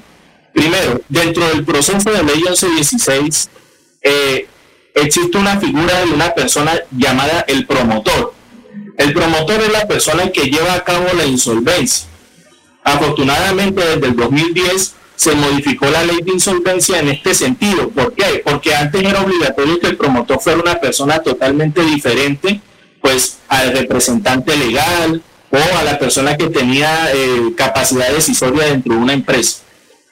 Esa modificación lo que causó fue que el mismo representante legal o la misma persona administradora sea el promotor del proceso de reorganización. ¿Qué significa esto? Porque esta persona debe estar siempre acompañada de un abogado experto en estos temas, pero eh, como tal las decisiones administrativas y de cualquier tipo las va a tomar directamente el promotor que en este caso puede ser el mismo representante legal. Cuando una persona se va a la quiebra, como se dice vulgarmente, ya no se le nombra un promotor, sino un liquidador, ¿sí?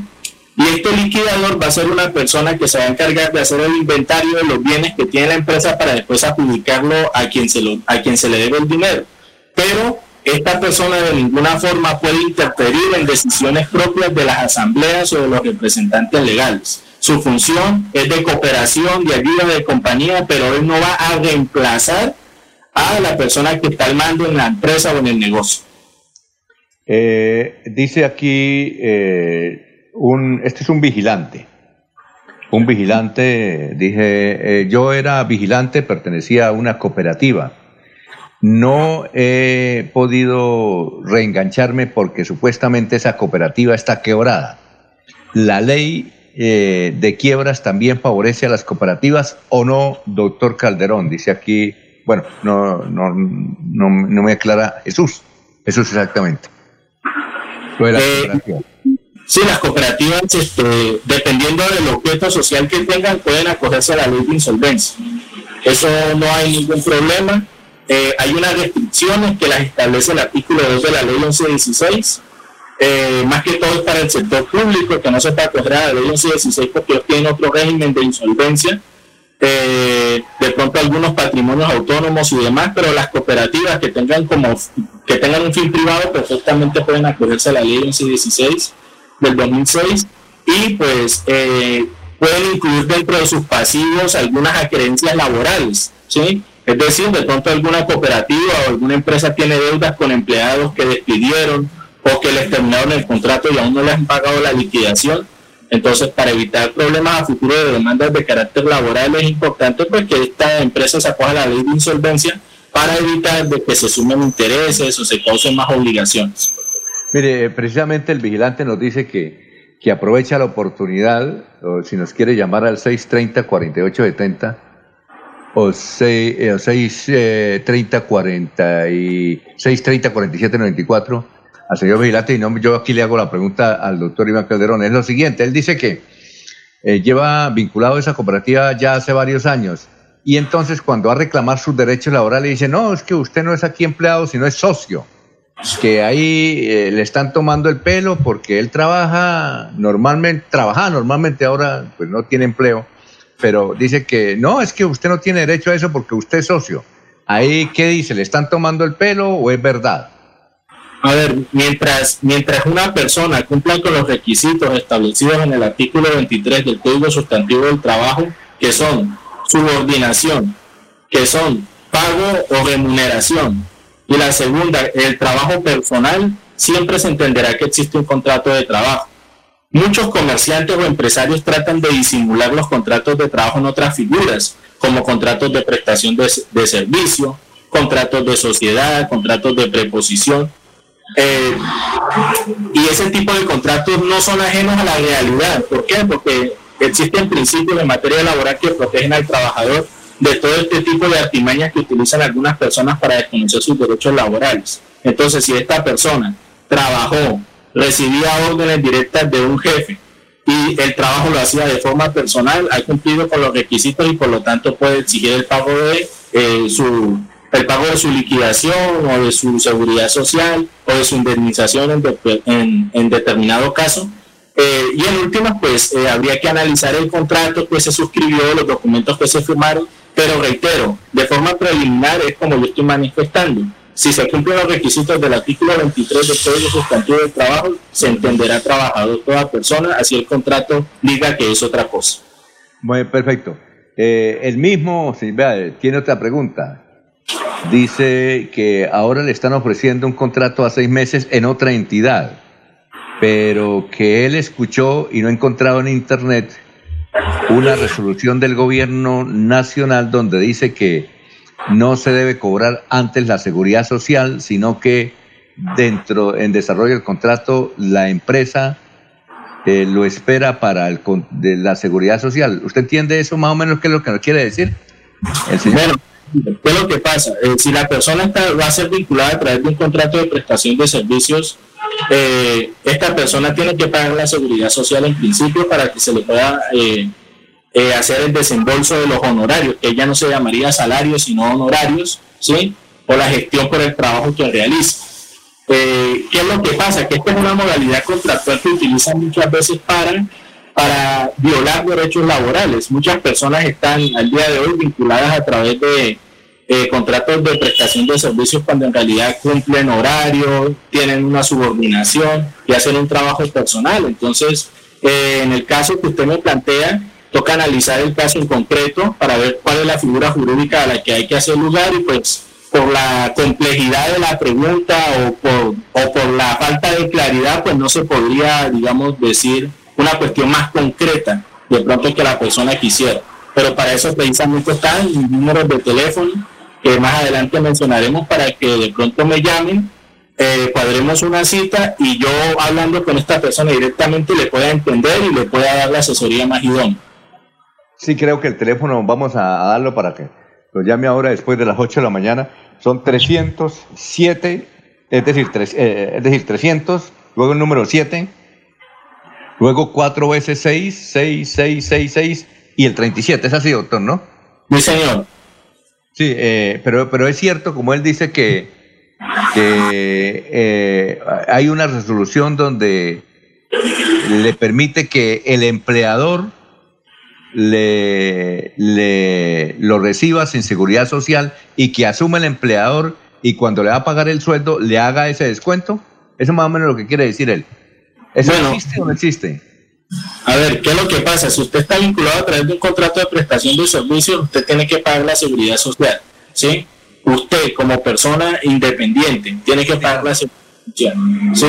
Entonces, ¿qué es lo que pasa? Si esta persona se vincula a través de esta modalidad contractual, pues él sencillamente tendría que mostrar y probar de que está haciendo efectivamente los pagos para que le puedan entregar su sueldo. Bueno, en este caso...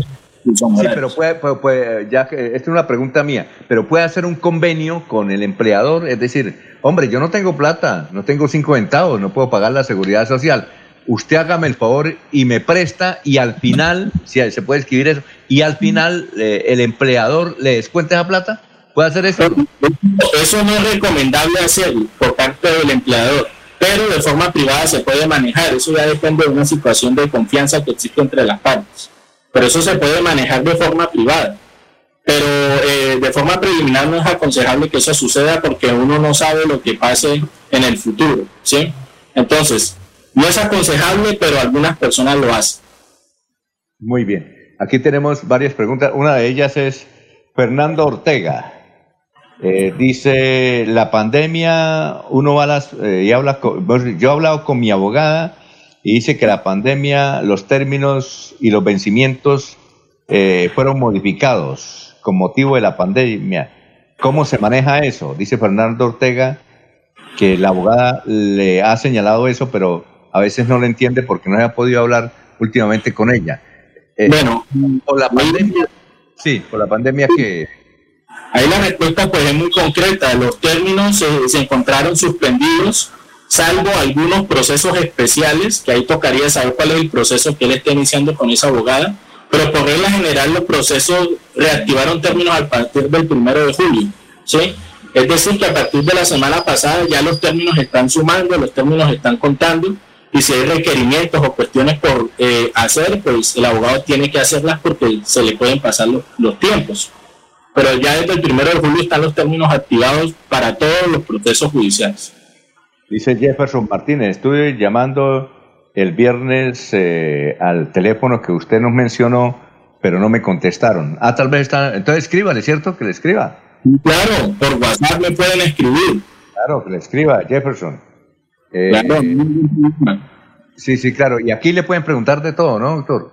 Todo, ¿no? Sí, todo. Mientras se sepa, con mucho gusto se le ayuda a las personas, pero lo importante es que las personas lo, busquen a uno, lo llamen a uno, con el fin de que cuadremos una cita más personal para que la persona pueda contarnos su caso eh, y pues poder darle una asesoría más completa. Acá se hacen eh, manifestaciones preliminares respecto de un caso porque cada caso específico es distinto, pero se manifiestan las cuestiones de manera preliminar, pero sí sería muy importante que las personas se acercaran. Y así estuvieran por fuera del área metropolitana de Bucaramanga, me pueden llamar y yo por teléfono los puedo escuchar y podemos incluso, si es la necesidad hacer un proceso o trasladarse uno o ver la forma de cómo ayudarles, ahora que la justicia es digital, pues se les puede, se les puede colaborar. Sí, perfecto. Eh, dice del playón, Andelfo, el problema mío es de plata, ¿puedo llamar al doctor? Claro, llámelo. Mire, pues escriban 307-6666, decir 426 y 37. Andelfo, muchas gracias. Doctor, muchas gracias. Nos vemos mañana entonces. Bueno, listo, un placer. Que tengan un excelente día y espero reunirme mañana con ustedes nuevamente. Bueno, perfecto. Era el doctor Iván Calderón eh, con nosotros eh, los esperamos mañana. Eh, repetimos el teléfono del doctor Iván Calderón, el 307 4 veces 6 37. Son las 7.55. Gracias. Los invitamos a una próxima emisión de este su programa Hablando con el abogado. Hablando con el abogado. Comuníquese durante todo el día con el doctor Iván Darío Calderón al celular 300 766 6637 300 766 6637. Agende su cita y reciba la solución a su problema jurídico. Gracias por la sintonía.